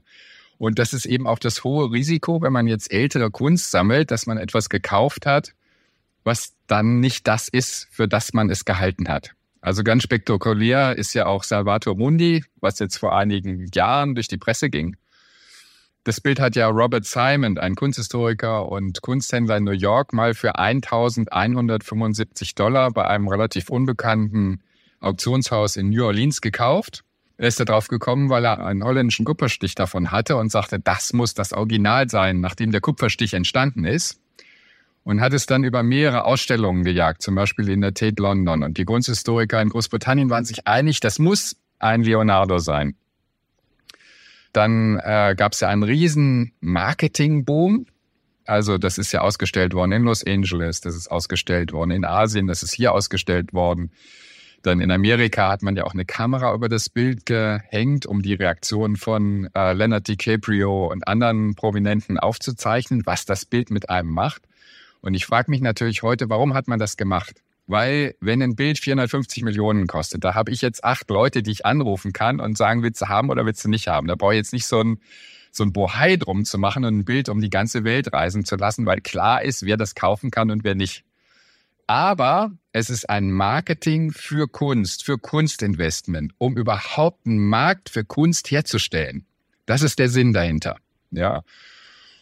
Und es hat natürlich auch funktioniert. Das Bild ist für 450 Millionen über den Tisch gegangen, ja, mit einer großen Enttäuschung, weil das sollte ja bei einer Ausstellung im Louvre gezeigt werden. Und der Louvre, der sozusagen, oder das sind die eindeutigen Kenner und die haben es halt Leonardo wieder ab geschrieben und nun sitzt der arme Ölscheich auf seinem Bild, ja, auf einem Fake für 450 Millionen Dollar. Okay, also es gibt also keine Sicherheit. Ich kann, selbst wenn ich alte Kunst kaufe, bin ich nicht auf dem sicheren Weg. Aber dann machen wir das mal so, wie Sie vorgeschlagen haben. Jetzt gehen wir mal Ihre drei Segmente durch. Also wir gehen auf diese Messe in, wo war die? In, in, in Maastricht, genau, Maastricht. Ja. Und da geht man also hin und da gehen die Profis hin, weil die kaufen auf jeden Fall Kunst von Leuten, die definitiv tot sind. Wahrscheinlich sind die Fälscher auch schon tot oder die Kopierer. Also, wo man im Prinzip nur das Risiko läuft, eben, dass man dann irgendwann irgendwie so ein Rembrandt-Projekt kommt und sagt, das ist dummerweise doch kein Rembrandt. Also, das ist aber dann trotzdem sicherer, oder wie läuft es dann so ab da?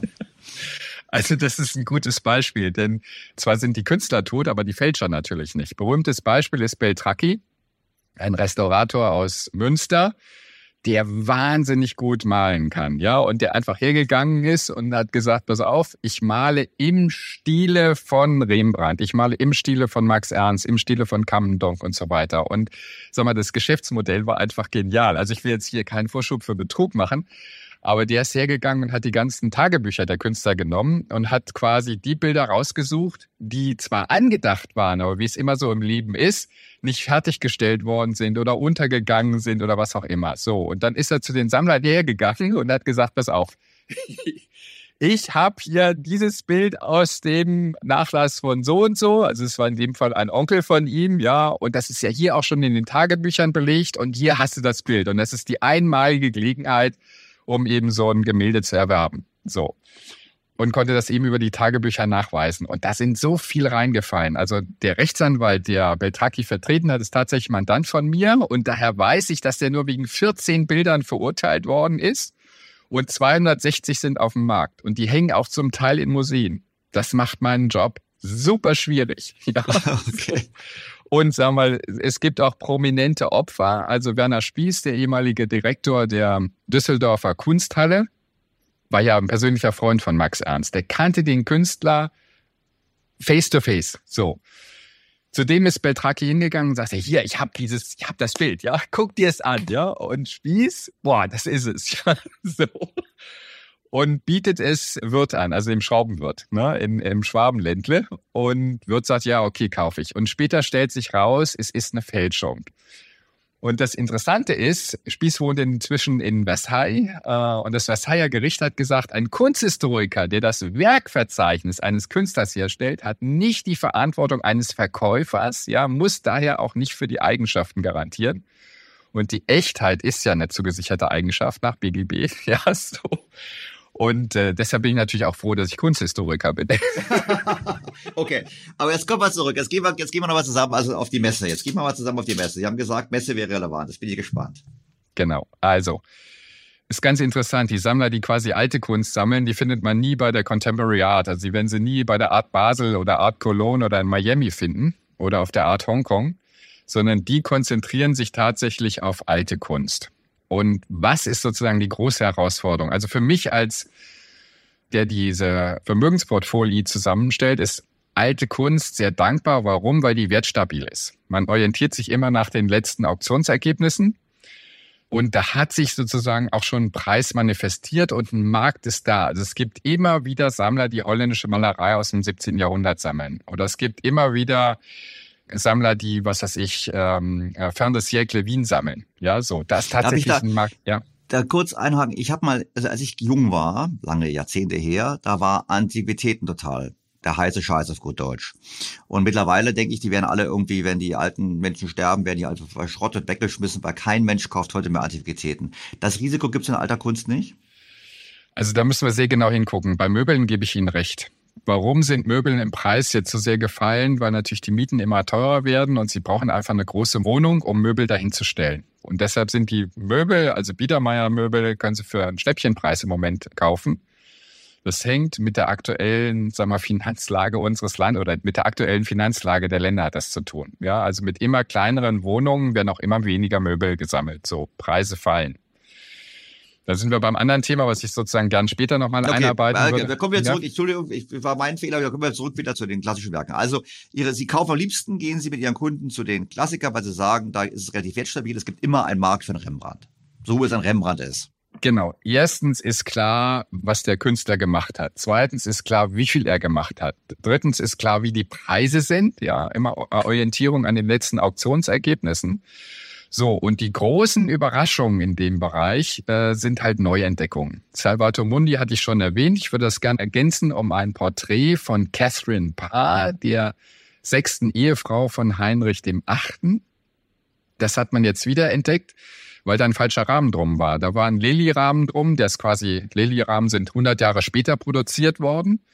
Und deshalb ist äh, Catherine Parr völlig falsch zugeschrieben worden. Und in dem Moment, wo klar wurde, das ist Catherine Parr und das ist eines der interessantesten Porträts von ihr, ist es dann über eine Londoner Auktion mit 400 Prozent Rendite oder Gewinn verkauft worden. So. Und das sind die großen Chancen, dass man Dinge entdeckt, die bisher noch nicht bekannt waren, durch falsche Zuschreibungen, dadurch, dass sie irgendwo auf dem Dachboden liegen, dadurch, ähm, dass sie in Vergessenheit geraten sind. Das sind die Highlights. Und ansonsten hat man mit älterer Kunst einen sehr wertstabilen Baustein in seinem Portfolio. Das heißt, es ist klar, dass die nicht total an Wert verlieren.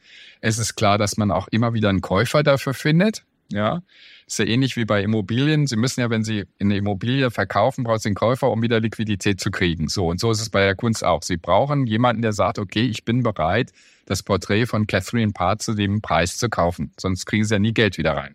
Und deshalb ist das sozusagen ein sehr, sehr dankbares Geschäft, weil da geht's eben nur um diese Fallstricke, Echtheit, Nicht-Echtheit, falsche Provenienzen, die ja auch wirklich mit mafiösen Strukturen ausgenutzt werden, also wo einem Bilder untergejubelt werden, die eigentlich nicht das sind, was sie vorgeben. Und wie, bevor wir jetzt zu Ihrem nächsten Marktsegment kommen, vielleicht noch kurz, ist es denn eine gute Anlage, die alte Kunst? Ich meine, gibt es da auch eine Wertsteigerung oder ist es nur ein Kaufkrafterhalt? Naja, das kommt so ein bisschen auf die Inflation an. Ne? Ich habe das mal für die Impressionisten gerechnet. Bei den Impressionisten haben sie etwa sechs Prozent pro Jahr.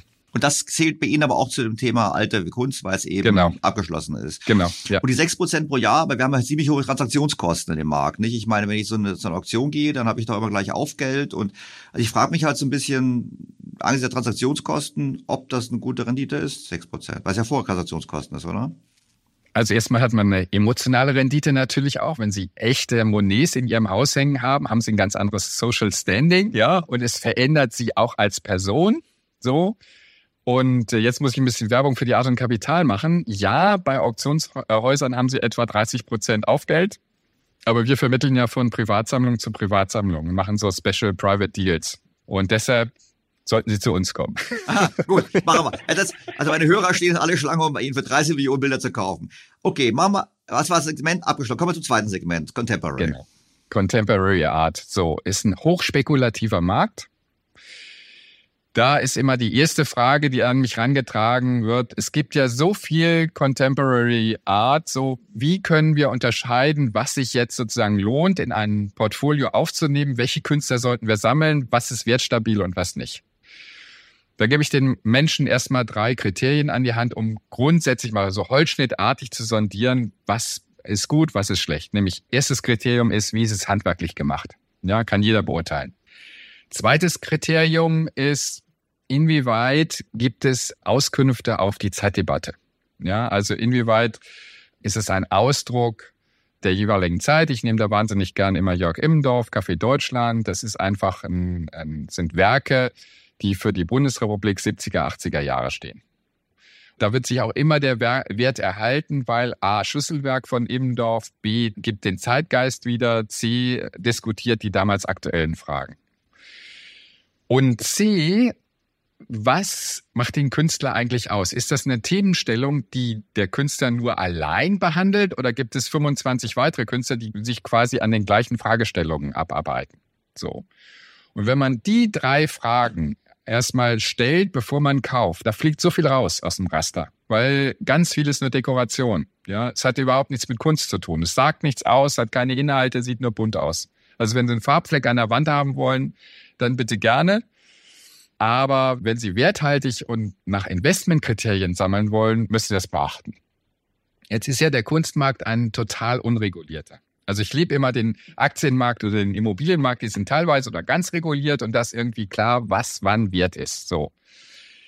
In der Kunstwelt ist es A, intransparent, es ist, es werden Stützungskäufe gemacht, ja, es werden Kurse äh, manipuliert, hochgepusht. Wie das jetzt funktioniert, werde ich Ihnen an äh, Beispielen jetzt erklären. Die erste Falle, die man, in die man reinfällt, ist, es gibt ja wahnsinnig viel Marktteilnehmer in der zeitgenössischen Kunst. Es gibt Galeristen, es gibt Kuratoren bei Museen, es gibt Sammler, und die haben alle unterschiedliche Interessen. Also, wenn Sie jetzt zu einem Galeristen gehen, der auch Sammler ist, und das ist in 90 Prozent der Fälle der Fall, wissen Sie nicht, ob er quasi ein tolles Werk, ein Schlüsselwerk für sich behält, ja, und nur den Scheiß von dem Künstler verkauft, ja, oder ob er sich wirklich sozusagen transparent, objektiv berät und Sie das kriegen, was Sie eigentlich brauchen, um eine Wertsteigerung zu kriegen. Dann ist es so, die Kuratoren kennen ja die Galeristen auch. So, und Kuratoren haben natürlich Interesse, immer nur Ausstellungen über Künstler zu machen, die schon ein gewisses Standing haben, die bekannt sind im Markt, weil, sag mal, Museen haben ja den Ruf, sozusagen nur das auszustellen, was wirklich, sag mal, eine Aussage hat und eine Werthaltigkeit hat. In dem Moment, wo Künstler in Museen kommen, steigert sich ja der Wert. Ja, dann können Sie nämlich sagen, okay, ich war in der, im Haus der Kunst in München und ich war im MoMA in New York und ich war da und da und da und die ganzen Kuratoren haben mich ausgestellt und deshalb ist meine Kunst sozusagen werthaltig. Das sind aber oft Absprachen. Ja, deshalb rate ich immer erst sozusagen nach den Wirtschaftszyklen auch in, im Kunstmarkt zu gucken. Das heißt, am Anfang, wenn ein Künstler anfängt, dann setzen Galerien ja erstmal Preise. Jeder Galerist erklärt Ihnen ein anderes System. Ja, eigentlich ist es so eine Bauchentscheidung. Dieses Preissetzen im Primary Market heißt, dass man einen Künstler einfach mal sozusagen testet, welche Preise kriegt der. So, König hier in Berlin, der größte Galerist, sagt, ich möchte mindestens das zwei- oder dreifache der Produktionskosten haben. Sonst lohnt sich das weder für den Künstler noch äh, für den Galeristen noch für den Sammler. Weil, sag mal, Galeristen haben natürlich an steigenden Preisen Interesse. Und dann kommt er sozusagen auf den Markt, der Künstler wird verkauft und so weiter. Und diese Preise bestätigen sich erst durch den sogenannten Secondary Market. Also wenn quasi über Auktionen oder von privat zu privat vermittelt wird. Also ich nehme jetzt mal Jonathan Mese. Der ist irgendwann mal durch Galerien verkauft worden. Die Galerien haben Preise gesetzt, so. Und dann verkaufen Privatsammler zum Beispiel über die Villa Griesebach. Und der Preis, der dann da aufgerufen wird, und der unterscheidet sich oft extrem von denen, die die Galeristen ursprünglich mal gemacht haben, der ist dann sozusagen der wirkliche Preis. Da ist quasi der Preis, den die Galerien mal gemacht haben, bestätigt. So. Und das kann ziemlich auseinanderfallen. Also ich nehme jetzt mal Alicia Quade. Die hat drei Galerien, die sie vertritt, nämlich die Pace Galerie in Amerika, Charles Menor in, in Frankreich. Und ich weiß nicht, ob König das noch macht, weil der ja im Moment so ein bisschen Probleme hatte hat wohl Künstlerinnen an Stellen angefasst, wo, wo es unschicklich war. Äh, aber das Hamburger Gericht hat entschieden, dass das sozusagen alles äh, koscher ist. Und diese drei Galerien haben quasi die Projekte von Alicia Quade vorfinanziert. Das sind ja Produktionskosten, die sind ja im drei- und fünfstelligen Bereich. Ich muss mal ganz mal erklären, warum kostet es so viel, sowas zu machen, weil ich dachte, das ist ein bisschen, ich muss ich kenne die Künstlerin nicht. Ja, ich nehme mal diese Para Pivots zum Beispiel. Das ist eine Skulptur aus vier Stahlrahmen, die äh, Marmorblöcke halten. Und das ist gedacht für eine Ausstellung in der amerikanischen Wüste. So, und äh, zeigt sehr schön diesen Klimawandel, weil natürlich die Sonne sich in diesen Marmorblöcken so spiegelt, dass man denkt, es sind Eisblöcke, die quasi abschmelzen. Und eine Alicia Quade kann natürlich nicht äh, im dreistelligen Bereich, also zwischen 300.000 und 600.000 vorfinanzieren. Ja, als völlig, völlig utopisch. Und da haben sich die drei Galeristen zusammengetan und sagen, okay, wir finanzieren dir das vor damit du das machen kannst. Weil die muss ja Marmor aus Italien holen, die muss quasi Leute anstellen, die die Metallrahmen schweißen. Die braucht einen Transporteur, der die Metallrahmen und diese Marmorblöcke nach Amerika transportiert. Da sind ja wahnsinnig viele Menschen dran beteiligt. So. Und das kann Künstler in der Regel finanziell nicht stemmen. Das heißt, die finanzieren das vor und die wollen natürlich auf ihr Geld eine Rendite haben. Ja. In dem Fall hatte Alicia Quade wahnsinniges Glück denn Marc Andresen, der Erfinder des äh, Webbrowsers, hat die Skulptur gekauft und zwar ohne sie gesehen zu haben. Warum hat er das gemacht? Weil Künstler immer mehr zur Marke werden. Ja, das heißt, die stehen für eine bestimmte Kunst und mit der Kunst steht auch der Preis. Beispiel aus meiner beruflichen Praxis. Zu mir kam ein Sammler, der hatte einen äh, Gerhard Richter. Und Gerhard Richter steht ja für diese Rakelbilder und für die Abstraktionen. So, und jetzt hatte der eine FAZ gelesen, 80 Millionen kostet ein Ding. Ja, kam zu mir und zwar mit einem sehr frühen Richter aus den 60er Jahren. Der sah noch aus wie ein Max Beckmann und sagte, ja, den möchte er gern verkaufen und was ich denn vorschlagen würde, was man da ans Preis ansetzt. So, und da sage ich, na ja, 400.000. Und da sagt er, Mensch, Herr Dr. Rex, Sie haben ja überhaupt keine Ahnung. Ja, hier FAZ 80 Millionen und Sie 400.000 und wie geht das denn? So, und ähm, hat mich dann relativ schnell auch verlassen und ist zu Koller nach Zürich. Das ist das größte Auktionshaus in der Schweiz. Und Koller hat es tatsächlich für 795.000 in den Katalog reingesetzt. Aber das Gemälde ist durchgefallen. Keiner wollte es haben. Warum? Weil es eben aussieht wie ein Max Beckmann und nicht wie ein Gerhard Richter. Das heißt, Gerhard Richter steht für die Abstraktion und nur für die Marke Abstraktion Richter gibt es diese Preise. Alles andere fällt dann raus. Deshalb muss man immer zusehen, dass man Schlüsselwerke von diesen Künstlern kriegt. Die werden auch erst im Nachgang quasi als Schlüsselwerke benannt, nämlich in Werkverzeichnissen zum Beispiel oder durch den Diskurs oder, oder, oder. Und für Werke, für die die Künstler nicht stehen, die sie mal auf dem Weg gemacht haben, die sind einfach nicht wertbeständig. Die müssen relativ schnell wieder loswerden. Da weiß man aber eigentlich erst dann, wenn er tot ist, der Künstler, was gut war oder was nicht gut war. Weil genau. was ist denn, also was wirklich Markenkern ist, hängt davon ab, wie lange der Künstler lebt. Aber ich meine eigentlich, nehmen wir an, mit 30 ist was, macht man was und mit 50 ist man was ganz anderes, dann läuft man Gefahr, wenn er mit 70 stirbt, dass man mit 30 das Falsche gekauft hat. Also. Genau. Also Richter hat seinen Stil erst, nachdem er das 56. Lebensjahr vollendet hatte, gefunden. So und ist eigentlich erst im Alter zu der Kunst geworden, mit der wir ihn jetzt verbinden. Und das ist ein Problem. Sag mal, wenn man das aus Investmentsicht sieht, muss man im Grunde genommen immer die Schlüsselwerke sammeln. Sonst hat man ein Problem am Ende. Und dann kommt eben noch ein zweites Thema dazu. Also, wir waren ja bei den unterschiedlichen Akteuren im Kunstmarkt. Und wenn jetzt zum Beispiel jemand wie die Mogravis, das ist eine große Familie in New York, Warhol sammelt und die haben 500 Warhols. Und da man sich ja im Secondary Market auch immer nach den Auktionspreisen guckt und orientiert, haben die natürlich ein Interesse daran, wenn ein guter Warhol auf den Markt kommt, den zu kaufen oder zu stützen, weil wenn der jetzt für die Hälfte verkauft werden würde, würde ja ihre Sammlung quasi nur noch die Hälfte wert sein. Das heißt, die kaufen immer nach, um diese Preise zu halten. Ähnlich ist es auch bei Alicia Quade. König hat Stützungskäufe in London gemacht, damit Quade in einem Frühstadium diese Preise hält. Ja, ich habe Ihnen ja erzählt, auf dem Primary Market, also bei Galerien, wird der Preis erstmal gesetzt. Und auf dem Secondary Market werden diese Preise bestätigt. Und damit die Bestätigung auch kommt, ja, so, kaufen quasi auch Galerien dann nach und versuchen dann quasi die gekauften Werke dann wieder an Sammler zu kriegen. Das ist so eine Mischung Primary, Secondary Market, ja. Und das müssen sie verstehen, weil sie sonst ziemlich durchfallen als Sammler. Ja. Okay, jetzt habe ich noch ein paar, ich habe ein paar, wenn ich fragen darf, ein paar Fragen dazu. Ja, bitte. Also eine ist, ich habe festgestellt, ich war mal in, bei, bei Sotheby's in London unterwegs, also ich gucke mir sowas an, ich bin nicht in der, in der Kaufkraftlage, um sowas zu kaufen. Da ist mir aufgefallen, da gab es eine Künstlerin, deren Namen ich nicht kenne, wahrscheinlich kennen Sie so spontan, die quasi gar nicht über Galerie geht, sondern direkt im Auktionshaus verkauft. Und die war so eine Künstlerin, die hat so, glaube ich, eine russischstämmige oder ukrainischstämmige Frau, die quasi gemalt hat mit so einer Assoziation an frühere Kunstwerke. Also habe ich verstanden. Sie hat was gemalt in einem heutigen Stil. Also halt die waren Kenner, wie sie jetzt sofort gesagt, ah ja, das ist jetzt Michelangelo, whatever. Und das fand ich total faszinierend, weil die Preise waren auch gigantisch hoch schon. Sie haben ja gesagt, im Prinzip, eigentlich ist es so eine Galerie, baut den, den Namen auf, macht Marktpflege hinterher, um quasi sicherzustellen. Und wie hier, wenn ich gleich im Auktionshaus anfange, ich meine, what's next, what's the next step? Ja, das ist ein tolles Beispiel. Das ist ein richtig tolles Beispiel, weil es nochmal sozusagen die Wertsteigerung aus einer anderen Perspektive beleuchtet. Ja, ich würde allerdings jetzt mal nicht auf die Londoner Künstlerin gehen, sondern auf Banksy, weil Banksy kennen mehr. Und zwar auf die Tür im Bataclan. Also 2015 gab es ja diese äh, islamistischen Angriffe, ich glaube fünf Stück in Paris. Ja, Charlie Hebdo ist so ein Stichwort, das wir damit äh, verbinden. Und im Bataclan, das ist so ein Club und Theatereinrichtung, da gab es eine Fluchttür. Und hinten drauf hat Banksy, das ist ein Street Art Künstler, Graffiti-Künstler, Schablonenkünstler, das traurige Mädchen, das Sad Girl drauf gesprüht.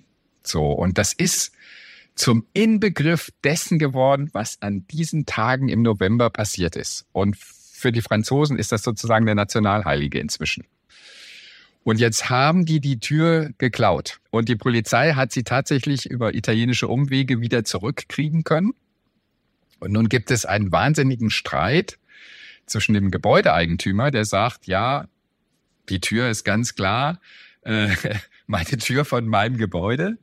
Und dem französischen Staat, der quasi dieses Theater betreibt, der sagt, das ist nationales Kulturgut.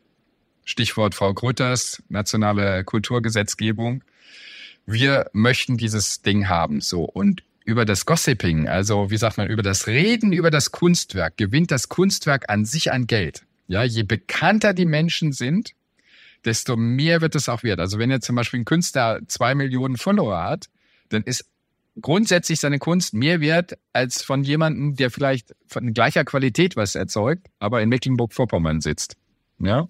Ähm, okay, also das heißt, aber das heißt im Prinzip über die, wenn ich gleich in die Auktion gehe, dann habe ich gleichzeitig mehr Visibilität, als wenn ich nur in der Galerie bin. Also ich bin stark. Genau. Ich war, genau. genau. Jetzt gibt's ja noch andere, in anderen Umfeld. Ich habe eine andere Anekdote. Jetzt, ähm, ich bin jetzt nicht über die Art Basel schon mal geschla geschlappt. Ich bin auch über die Freeze geschlappt und also Freeze ist in London. Und da gab's jemanden, der hat eine Führung angeboten über die Freeze. Und dann bin ich mit dem Herrn mitgegangen. So ein Exzentriker, ganz schräger Typ. Und da muss man dazu sagen, bei der Freeze ist es, da hat man so ein bisschen das Eindruck, als wäre das sozusagen der Jahrmarkt für die Milliardäre, die darüber gehen und kaufen mal das Bild, das Bild, das Bild. Ich brauche noch was fürs Klo, nehme ich das mit und so weiter. Und dann habe ich den gefragt, habe gesagt, wie viel von den Künstlern, von den Bildern, die hier hängen, sind in zehn Jahren noch wertvoll? Und hat er gesagt, 90 Prozent werden in zehn Jahren vergessen sein, wertlos sein. Also Jetzt weiß ich nicht, ob die Aussage stimmt, aber ist es dann so, dass man eigentlich sagen muss, trotz der ganzen Sachen, trotz der Tatsache, dass, dass Künstler äh, richtig vermarktet werden und gut aufgebaut werden, im Prinzip sind die Chancen eins eins zu neun, dass ich da zumindest was Werthaltiges habe?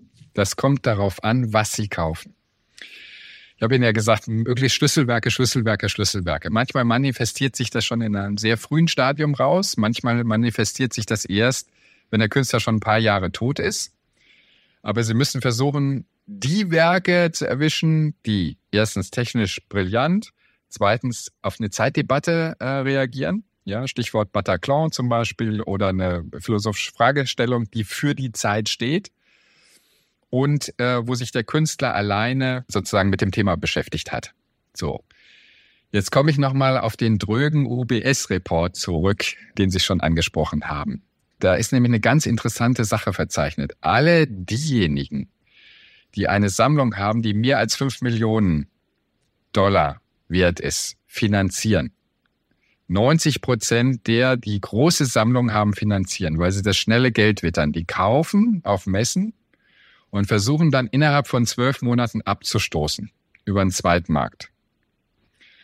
Ja, das finde ich super spannend, ja, weil es geht ja nicht darum, irgendwie sich an Kunst zu erfreuen oder Werte zu schaffen oder so, sondern Geld zu machen. Ja, ein ganz interessantes Beispiel ist auch der Weltempfänger von Isa Gensken. Das ist ja die ehemalige Partnerin von Gerhard Richter. Die hat mal, als es sie sehr, sehr schlecht ging, als sie sich von Gerhard Richter getrennt hat, hat sie ihrem Betreuer, äh, einem Krankenpfleger, den sogenannten Weltempfänger geschenkt. Ja, das ist ein Betonklotz mit zwei Antennen. Und der hat ihn dann zu Geld machen wollen. Und eine Frau aus Köln hat ihn gekauft für 16.000 Euro und gleich ein paar Tage später bei Van Hamm bei Markus Eisbein eingeliefert, ja, und der Katalog wies irgendwie 30 bis 50.000 aus, ja. Und davon hat aber die Künstlerin Wind gekriegt und hat gesagt, nee, also das machen wir jetzt nicht. Hat geklagt, äh, hat sich darauf berufen, dass sie eigentlich zu der Zeit, als sie es verschenkt hat, nicht geschäftsfähig war ja, das ist allerdings äh, ganz gut ausgegangen. Also die Käuferin sitzt immer noch auf ihrem Weltempfänger für 16.000, kann sie im Moment wegen dieser rechtlich unsicheren Lage gar nicht verkaufen. So schnell kann es gehen. Ja. So. Na gut, aber im Prinzip sagen Sie mir, die Leute, die da über die Freeze laufen oder die, oder die Art Basel, die sind im Prinzip Momentum-Dealers. Die schauen eigentlich, die, die versuchen das zu finden, wo sie sagen, okay, das ist, trifft den Zeitgeist, da geht der Preis hoch, da ist Momentum da. Und ich gehe mal davon aus, diese größeren Sammler haben auch einen besseren Zugang zu den Galerien. Die nutzen quasi Insiderwissen und kaufen vor. Das ist so, wo ich sagen würde, okay, das heißt für mich natürlich, okay, Finger weg von diesem Markt, weil ich natürlich eigentlich als in dem, in dem Markt als Laie mir völlig das Fell über die Ohren gezogen wird. Genau. So okay, kann man das gut. sagen. Also nicht über die Ohren gezogen, aber sagen wir, es ist sehr intransparent. Wir haben ganz unterschiedliche Akteure mit ganz unterschiedlichen Interessen auch ganz unterschiedlichen Wissensständen. Und wenn Sie jetzt als Laie ohne Wissen dahin gehen, laufen Sie wirklich Gefahr, in eine Falle zu tappen. Aber auch die Leute gibt es. Sag mal, größere Sammler haben natürlich auch dann ein größeres Kaufvolumen. Die können dann schnell mal was drehen. Das als einfacher Sammler, wenn sie irgendwie mit 100, 400.000 über, über so eine äh, Messe gehen, haben sie ja gar nicht viel Chancen, sozusagen was wirklich Nachhaltiges zu erwerben. Weil das zu teuer ist oder weil es schon weg ist? Beides. Also, also mal, nachhaltig heißt schon, es muss schon teuer sein. Ich kann nicht mit 10.000 nee. anfangen. nachhaltig heißt nicht teuer, sondern nachhaltig heißt zum Beispiel Schlüsselwerke. Aber sag mal, es gibt ja äh, Sammler, die immer wieder kaufen. Ich nehme jetzt mal, das weiß ich von Herrn Boyle, der ist ja in London bei Christie's in der führenden Position. Die sehen schon im Vorfeld, wer sich bei dem Preview bestimmte Gemälde angeguckt hat. Ja, und die wissen, wie oft derjenige gekauft hat und können schon, bevor die Auktion stattfindet, sagen, ob der Preis bestätigt wird oder nicht. Beim Messen ist das anders. Da sind wir wieder im Primary Market. Manchmal ist es auch schon vor der Messe verkauft. Warum? Weil für so einen Messestand müssen sie unglaublich viel Geld hinlegen. Ja, die billigsten kriegen sie für 90.000 Euro. Und wenn die Galerien halbwegs vor allem mit Null da rauskommen wollen oder mit einem Plus, müssen sie eigentlich, bevor sie zur Messe fahren, schon ein paar Bilder verkauft haben, ja, die sie sozusagen nur auf der Messe tauschen dann oder weitergeben, weil die Sammler kommen, um die Stadtmiete zu zahlen. Und deswegen sind diese Previews auch so, so beliebt bei Sammlern, die ganz oft kaufen, weil da haben sie noch die Chance, irgendwie sozusagen zugreifen zu können. Während wenn dann zwei, drei Tage rum sind, sind die besten Stücke schon weg. Also meine Eindrücke gewesen, die waren alle schon weg, bevor die Messetore geöffnet haben. Aber das ist egal. Ähm, teils, teils. Also teils können Sie da noch Schnäppchen machen, allerdings dann beim Preview. Okay. Sie haben ja bewusst gesagt, drei Kategorien, weil ich habe ein paar abschließende Fragen, aber jetzt haben Sie nochmal auf die, mein NFT und so weiter, haben Sie als extra Kategorie. Ich hätte ja gesagt, das ist so ähnlich wie, ich hätte es nicht als, gar nicht als Kunst betrachtet, aber erklären Sie mich auf.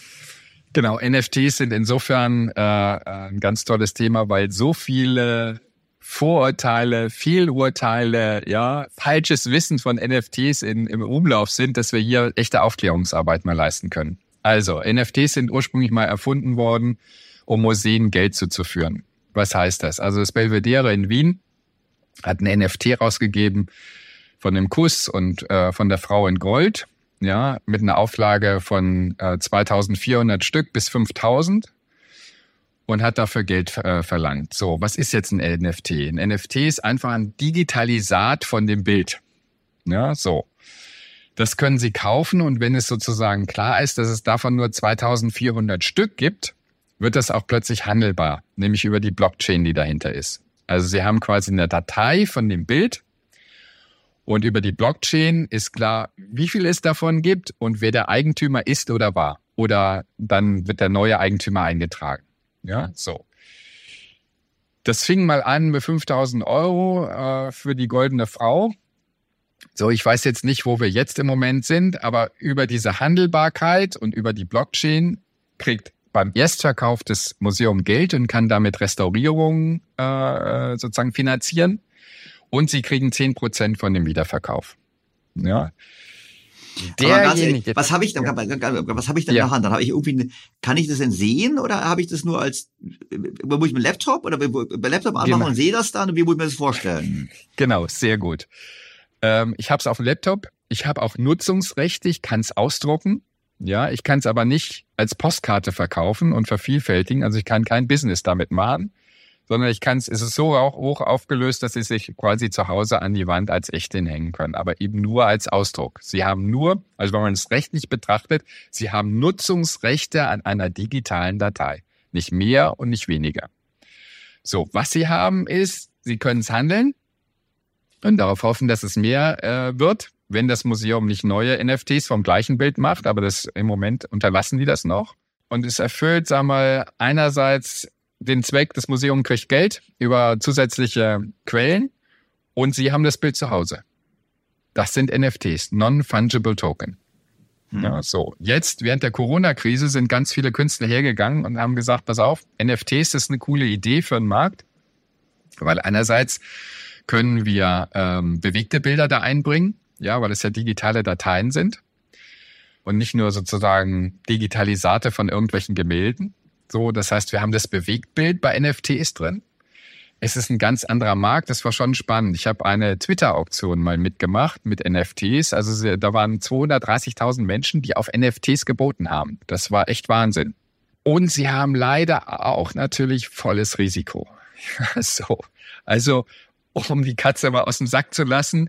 Die Leute, die sich eine NFT-Sammlung oder ein NFT-Bild gekauft haben, haben im Moment zwischen 50 und 70 Prozent Wertverlust, weil der Hype ist einfach vorbei. Ja, so. Es gibt keinen Primary Market, es gibt einfach nichts. Ja, so. Und äh, im Moment will keiner das haben. Und zumal, das ist das Letzte, was noch ungeklärt ist und was ich aber eine ganz spannende Frage finde. Diese Bilder sind ja nicht auf der Blockchain, sondern nur verlinkt. Ja, die Bilder liegen woanders. Ja, und es ist ein Link in der Blockchain drin. Und das ruft natürlich jeden Hacker auf den Plan. Ja, das ist quasi eine Verlockung oder ein Aufruf an Hacker, jetzt mal zu probieren. Wie komme ich an dieses Bild ran? Okay, also das ist ja gut, wahrscheinlich ein bisschen ähnlich wie mit Bitcoin, aber jetzt gehen wir gar nicht mal down the road. Ich meine, jetzt haben wir die, das haben wir die dritte Raison. Also ich würde sagen, ich halte fest, ähm, ich würde wahrscheinlich, wenn ich jetzt die beauftragen könnte, wenn ich so viel Geld hätte, würde ich natürlich mit Ihnen in der Kategorie 1 suchen. Ähm, in der Kategorie 2 höchstens selektiv, wenn Sie mir sagen, okay, da gibt es vielleicht eine Marktanomalie, da gibt es vielleicht eine Chance, gerade was zu machen. In Kategorie 3 würde ich persönlich nicht anfassen. Jetzt sind Sie ja schon ein paar Jährchen in dem Geschäft. 22. Ja, genau. Und also ich als Laie, als kritischer Laie hätte gesagt, dass der Kunstmarkt eigentlich so ein Seismograph ist bezüglich der der Leichtigkeit, wie in der Finanzindustrie Geld verdient werden kann. Also nach dem Motto, wenn die Börsen steigen, wenn die Finanzmärkte boomen, wenn Geld nichts kostet, dann boomt auch der Kunstmarkt. Und wenn es so Börsencrash gibt, Finanzkrise und ähnliches, dann gibt es auch im Kunstmarkt Probleme. Ist das so oder ist der Kunstmarkt davon so, sind das so Leute, die sowieso Milliarden und Millionen haben, egal was passiert und deshalb Kunst immer läuft? Ja, also natürlich ist der Kunstmarkt immer ein Markt der Opulenz. Also wer sammelt und Geld für Kunst ausgibt und das zu Hause hat oder auch in Lagern hat, ganz viele in Zollfreilagern, ja, der hat tatsächlich ein bisschen mehr als andere und kann sich das Sammeln leisten. So, aber gerade diese Menschen sind sehr anfällig für die Schwankungen an Kapitalmärkten. Das heißt, wenn viel Geld im Markt ist, steigen die Preise auch. Und wenn das sehen wir jetzt auch. Äh, die EZB und die FED ziehen ja so allmählich das Geld wieder aus den Märkten und wenn das Geld dann rarer wird, fallen dann auch die Preise im Kunstmarkt, allerdings nachgelagert. Man konnte das jetzt bei der Art Cologne vor ein paar Wochen sehr schön sehen. Die Art Cologne ist drastisch geschrumpft. Das waren normalerweise immer drei äh, Flächen, drei Stockwerke, diesmal nur zwei. Es waren auch keine 190 Galerien mehr, sondern nur 170. Es fehlten viele rote Punkte, also ein roter Punkt heißt verkauft. Und die Sammler haben tatsächlich angefangen zu verhandeln. Also ich war bei einem Gespräch dabei, das Kunstwerk sollte 32.000 kosten. Er sagt dann, naja, wenn er 18 gibt, kann er es jetzt sofort verkaufen. So. Und das ist schon eine brutale Ansage. So, das sind die ersten Anzeichen dafür, dass es auch da runtergeht. So, und dann kommt noch ein zweiter Aspekt dazu. Wir haben jetzt auch einen Generationenwechsel in der Sammlerschaft. Also, wenn ich mich noch an die, also an die Anfänge kann ich mich nicht erinnern, aber sag mal, 1967 ging das ja los mit der Art Cologne. Gürzenich und später dann auf dem Neumarkt in Köln noch so mit Ständen, mit ähm, Plastik, Plastikdächern. Und wenn man sieht, was daraus geworden ist, schon brutal. Ja, also die Art Cologne ist ja ein riesen Messegebäude über ganz viele Quadratmeter. So, und diese Generation, deren Häuser sind voll. Ja, so mit Öker, mit Zero-Künstlern, mit Düsseldorfer Schule etc. pp. So, und die Kinder von denen sagen, was soll ich mir ein Nagelbrett jetzt an die Wand hängen? Ja, so. Und ähm, wollen diese Kunst eher abstoßen. Das heißt. Wobei, du mal den Künstler kenne ich sogar und der hängt auch irgendwo, glaube ich, glaube ich, im Bundestag oder sowas. Der ist nicht genau. unwichtig. Genau. Also da könnte man, sagen Sie jetzt, ist es der Tipp jetzt nach dem Motto, lasst uns mal die Öker einsammeln von denen, von denen, die keine Ahnung haben, was ihre Eltern gekauft haben? Oder? Also genau, Öker ist auf der Art Cologne für, also so ein Nagelbrett 60 mal 60 ist für 1,45 Millionen Euro angeboten worden. Ich habe den Galeristen noch gefragt, mit oder ohne Mehrwertsteuer und er sagt aber den Preis, das ist eh egal. Also so klarstellen meine Hörer, ich hätte es mir auch nicht kaufen können, aber mal weiter, ja. Und ist es denn verkauft worden? Nee, ist eben nicht verkauft worden. So, das ist das Interessante. Das sind die ersten Anzeichen, dass der Markt einfach runtergeht. Und ich würde auch niemals, ich mal 1,45 Millionen für ein Nagelbrett ausgeben. Ja, das ist schon was wert, keine Frage, aber eben nicht das. So. Und deshalb glaube ich, dass wir äh, in naher Zukunft ganz andere Preise sehen werden. Und das finde ich toll, weil da gibt es neue Opportunitäten, neue Schnäppchen. Man muss halt immer dabei sein und sich auch regelmäßig informieren. Jetzt gibt's ja ähm, also wahrscheinlich geht es den meisten meiner Hörer so wie mir. Also ich kann mir nicht so ein Bild für 1,4 Millionen hinhängen oder ein Nagelbrett, was auch immer. Es gibt ja, soweit ich weiß, auch Kunstfonds. Genau. Also Leute, die sagen, ich sammle ganz viel Geld ein und dafür kaufe ich dann so ein Portfolio an, was ich, Rembrandt, Magritte oder was es alles gibt. Und dann profitierst du als Investor quasi davon, nicht korreliertes Asset heißt dann so schön, dass, das, dass die Kunst da steigt und so weiter. Was halten Sie denn davon? Die Bilanz ist böse. Die ist richtig böse. Also Horst Hemke und der berühmte Achenbach haben das mal versucht mit der Bärenberg Bank äh, und wollten mit 16 Millionen starten und haben nicht mal das Startgeld zusammengekriegt. Also die Tickets waren 100.000 Mindestinvest. Und äh, da ist der Fonds schon gescheitert, bevor er überhaupt ins Leben gerufen wurde. Gut, dann gab es Investoren was geahnt bei Herrn Achenbach. Vielleicht haben die schon geahnt, dass er nicht ganz koscher ist. Kann ja sein. Also ähm, und vielleicht gibt es ja gibt's im angelsächsischen Raum solche Fonds? Äh, genau. Und zwar ist das ein, ist das der einzige Fonds, der ähm, erfolgreich ist, weil alle anderen sind zerbrochen. Woran sind sie zerbrochen? An den Verwaltungskosten. Wenn sie Kunst als Investment haben, müssen immer die Lagerkosten, die Versicherungskosten, die Klimatisierungskosten, die Transportkosten mit einrechnen, neben den normalen Fondsverwaltungsgebühren, weil die Bank natürlich auch für, dafür, dass sie Geld ein- und ausnimmt, einen Obolus haben will. Und überhaupt der einzige Fonds, der das geschafft hat, ist der Pensionsfonds der englischen Bahn. So, und die sammeln eben nicht Contemporary, sondern die sammeln alte Kunst. Und das ist der einzige Fonds, der das geschafft hat, quasi über Jahrzehnte erfolgreich Kunst zu kaufen und zu verkaufen. Und ich nehme mal an, dass das auch mit der Nähe der Engländer zur Kunst, ähm, dass das eine Rolle spielt, weil sie kennen ja die ganz vielen Landsitze, sie kennen die Kulturbesessenheit ähm, der Briten, also Genau, und da werden einfach auch ganz andere Preise gezahlt, zumal der englische Kunstmarkt deutlich größer ist als der deutsche. Wir haben in Deutschland machen wir etwa zwei Prozent vom weltweiten Kunsthandel aus. Ja, und, das ist ja total witzig, wenn ja. Sie jetzt als Quintessenz sagen, die besten Investoren im Kunstmarkt ist der Pensionsfonds der Bahnmitarbeiter in England. Das ist schon mal, das ist an Skurrilität ja fast zu überbieten. Ähm, äh, wir mir jetzt zum Abschluss mal sagen, also Kunst als Investment? Ja, nein. Und wie viel muss man quasi in die Kunst stecken können, damit man sagt, okay, es ist wirklich ein Investment? Also, ja.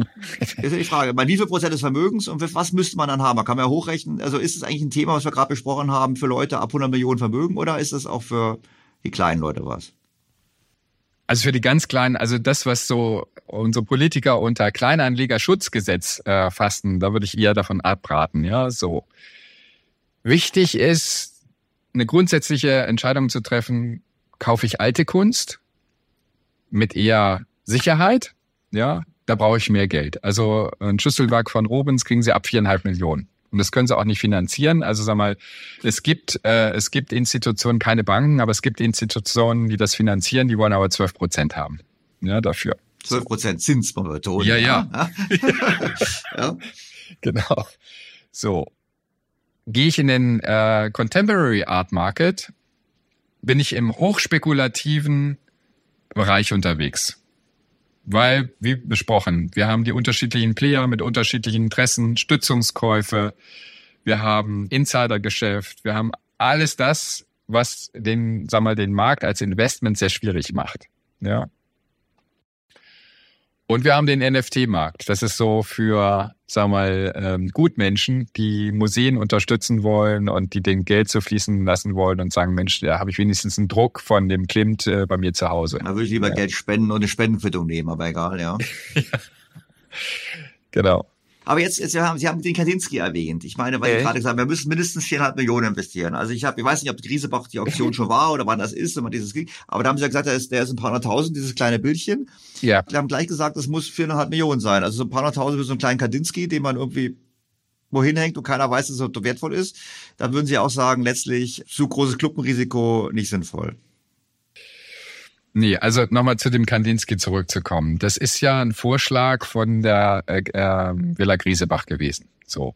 Und der Vorschlag resultiert aus der Erfahrung heraus, dass solche Werke, denn die haben ja schon ähnliche verkauft, dass der Preis erzielbar ist. Ja. Das ist aber nur ein Vorschlag. Es kann auch sein, dass das Werk durchfällt zu dem Preis. Und dann ist das ähnlich wie Immobilien, die irgendwie fünf Monate auf Immo-Scout sind. Ja, es ist ein gutes Werk, ja, aber das ist dann zu lang da und dann kann, dann ist es überhaupt nicht mehr verkäuflich, weil natürlich jeder sagt, naja, wenn das keiner für 340.000 haben will, da muss ja irgendwas dran sein. Ja. Das ist eben, jetzt sind wir wieder beim Anfang des Gesprächs, Kunst an sich hat keinen Wert. Das heißt, es kann im Endeffekt sehr teuer werden, ja, oder im Nichts enden. Herr ich habe eins verstanden. Also ich habe verstanden, dass für mich Kunst keine Geldanlage ist, aber ich habe verstanden, dass es ein sehr spannender Markt ist. Und insofern finde ich es total super, dass Sie die Zeit gehabt haben, mir und meinen Hörern mal so ein bisschen so die laienhaften Fragen zu beantworten. Und ich habe festgestellt, Sie sind ausgesprochen gut gelaunt. Also Kunst macht auf jeden Fall gute Laune. Ähm, und ähm, ich habe auch verstanden, glaube ich, dass Kunst zu handeln und zu vermitteln noch bessere Laune macht, weil man ja selber die Risiken nicht so eingeht, dass man unter Umständen aufs falsche Pferd gesetzt hat. Das habe ich jetzt auch mal. Wobei ich natürlich sicher bin, dass Sie Ihre Kunden nach bestem Wissen beraten. Aber ich glaube, es immer noch sicherer ja. und schöner ist, sich mit Kunst zu beschäftigen, aber nicht diese großen Beträge einsetzen zu wollen oder zu müssen, um wirklich Dinge zu kaufen, die einen Wert behalten? Also jetzt sind wir bei einer ganz entscheidenden, aber auch sehr, sehr schwierigen Frage, nämlich warum sammeln Menschen überhaupt?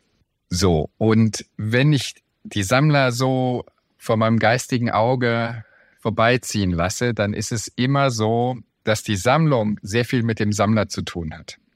Also die emotionale Rendite und das Auseinandersetzen mit Kunst, das Reisen, ja, die Fragestellungen, die in Werken sind, die interessieren eigentlich Sammler mehr als letztendlich der Preis.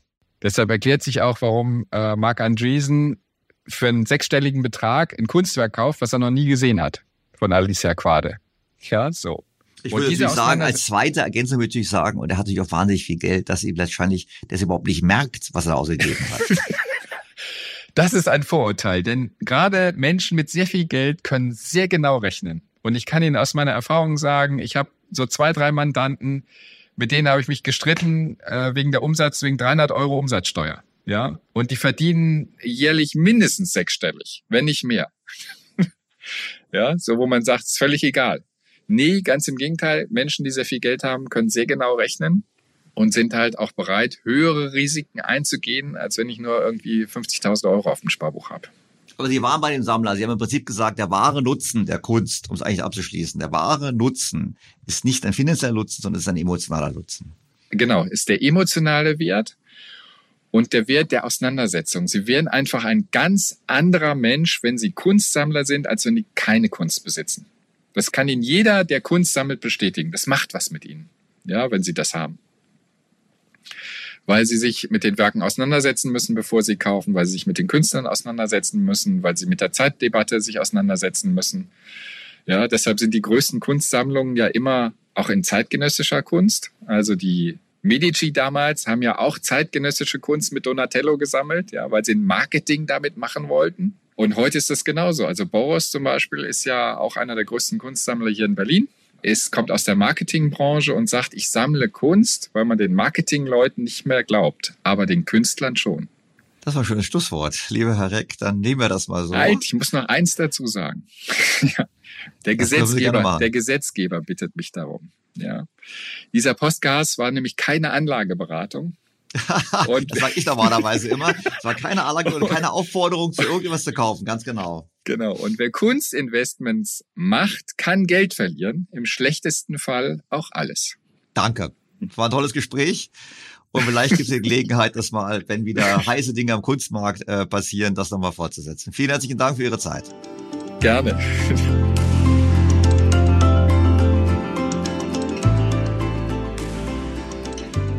So war mein Gespräch mit Dr. Hartmut Reck. Ich denke auch für jene, die sich nicht mit der Anlage von Geld und Kunst befassen, war das mal eine andere Perspektive. Wie gesagt, dies ist kein Anlagepodcast.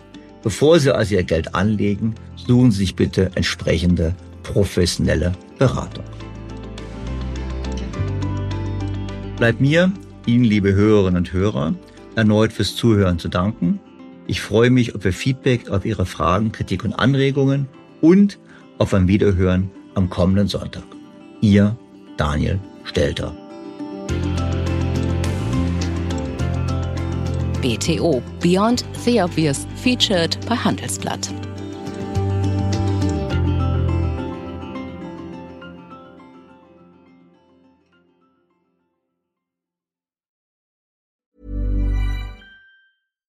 BTO Beyond the Obvious mit Daniel Stelter beginnt sofort. Ich bin Kai Dierke. Und ich bin Anke Huben. Ja, wir gehen mit unserem Podcast Dirke und Huben, der Führungspodcast, ja nun schon in das dritte Jahr. Und für den Start in dieses Jahr haben wir uns wieder ein Thema ausgesucht, das uns alle umtreibt und fordert. Wir haben es genannt Krisenjahr 2024. Eine Frage der Haltung. Ja, und wenn man auf 2023 zurückguckt, muss man ja sagen, es war wirklich ein sehr forderndes Jahr für alle. Und mal ehrlich, wenn wir jetzt auf 2024 gucken, das wird uns wohl eher mit noch mehr Unsicherheiten konfrontieren. Die englische Wirtschaftszeitschrift Economist nennt das so schön Perma-Vocation, also ein Zustand permanenten VUCAs. Das ruft geradezu nach einer Haltung der trotzigen Dennoch-Zuversicht des ja. Camuschen Sisyphos. Allerdings. Und deshalb wollen wir Sie zu Beginn dieses Jahres mit einem etwas anderen Blick auf Ihr Selbst inspirieren. Es geht um die Kultur der Performance und die Kultur des Charakters, um ein neues Modell der Lebensphasen und uns als raffiniertes Tier. Ja. Ha, es geht um Adam 1 und um Adam 2.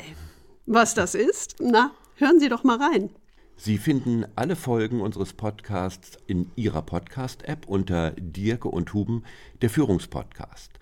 Auf unserer Website dirkehuben.com und in den Shownotes dieser BTO-Folge. Wir freuen uns auf Sie. Und bis dahin wünschen wir Ihnen viel Freude am Führen. Und jetzt geht es weiter mit Daniel Stelter in BTO. Was ist noch besser als ein guter Plan? Die Möglichkeit, ihn zu ändern. Mit integrierter KI bietet Workday kontinuierliche Innovationen, die Ihnen helfen, agil zu bleiben, egal was passiert. Workday, the finance and HR system for a changing world. When you make decisions for your company, you look for the no-brainers. And if you have a lot of mailing to do, stamps.com is the ultimate no-brainer. It streamlines your processes to make your business more efficient, which makes you less busy. Mail checks, invoices, legal documents, and everything you need to keep your business running with Stamps.com. Seamlessly connect with every major marketplace and shopping cart. Schedule package pickups and see your cheapest and fastest shipping options from different carriers with rates up to 89% off USPS and UPS rates. And with the Stamps.com mobile app, you can take care of mailing and shipping wherever you are. Make the same no-brainer decision as over 1 million other businesses with Stamps.com. Sign up with Code PROGRAM for a four-week trial, plus free postage and a free digital scale. No long-term commitments or contracts. That's Stamps.com. Code PROGRAM.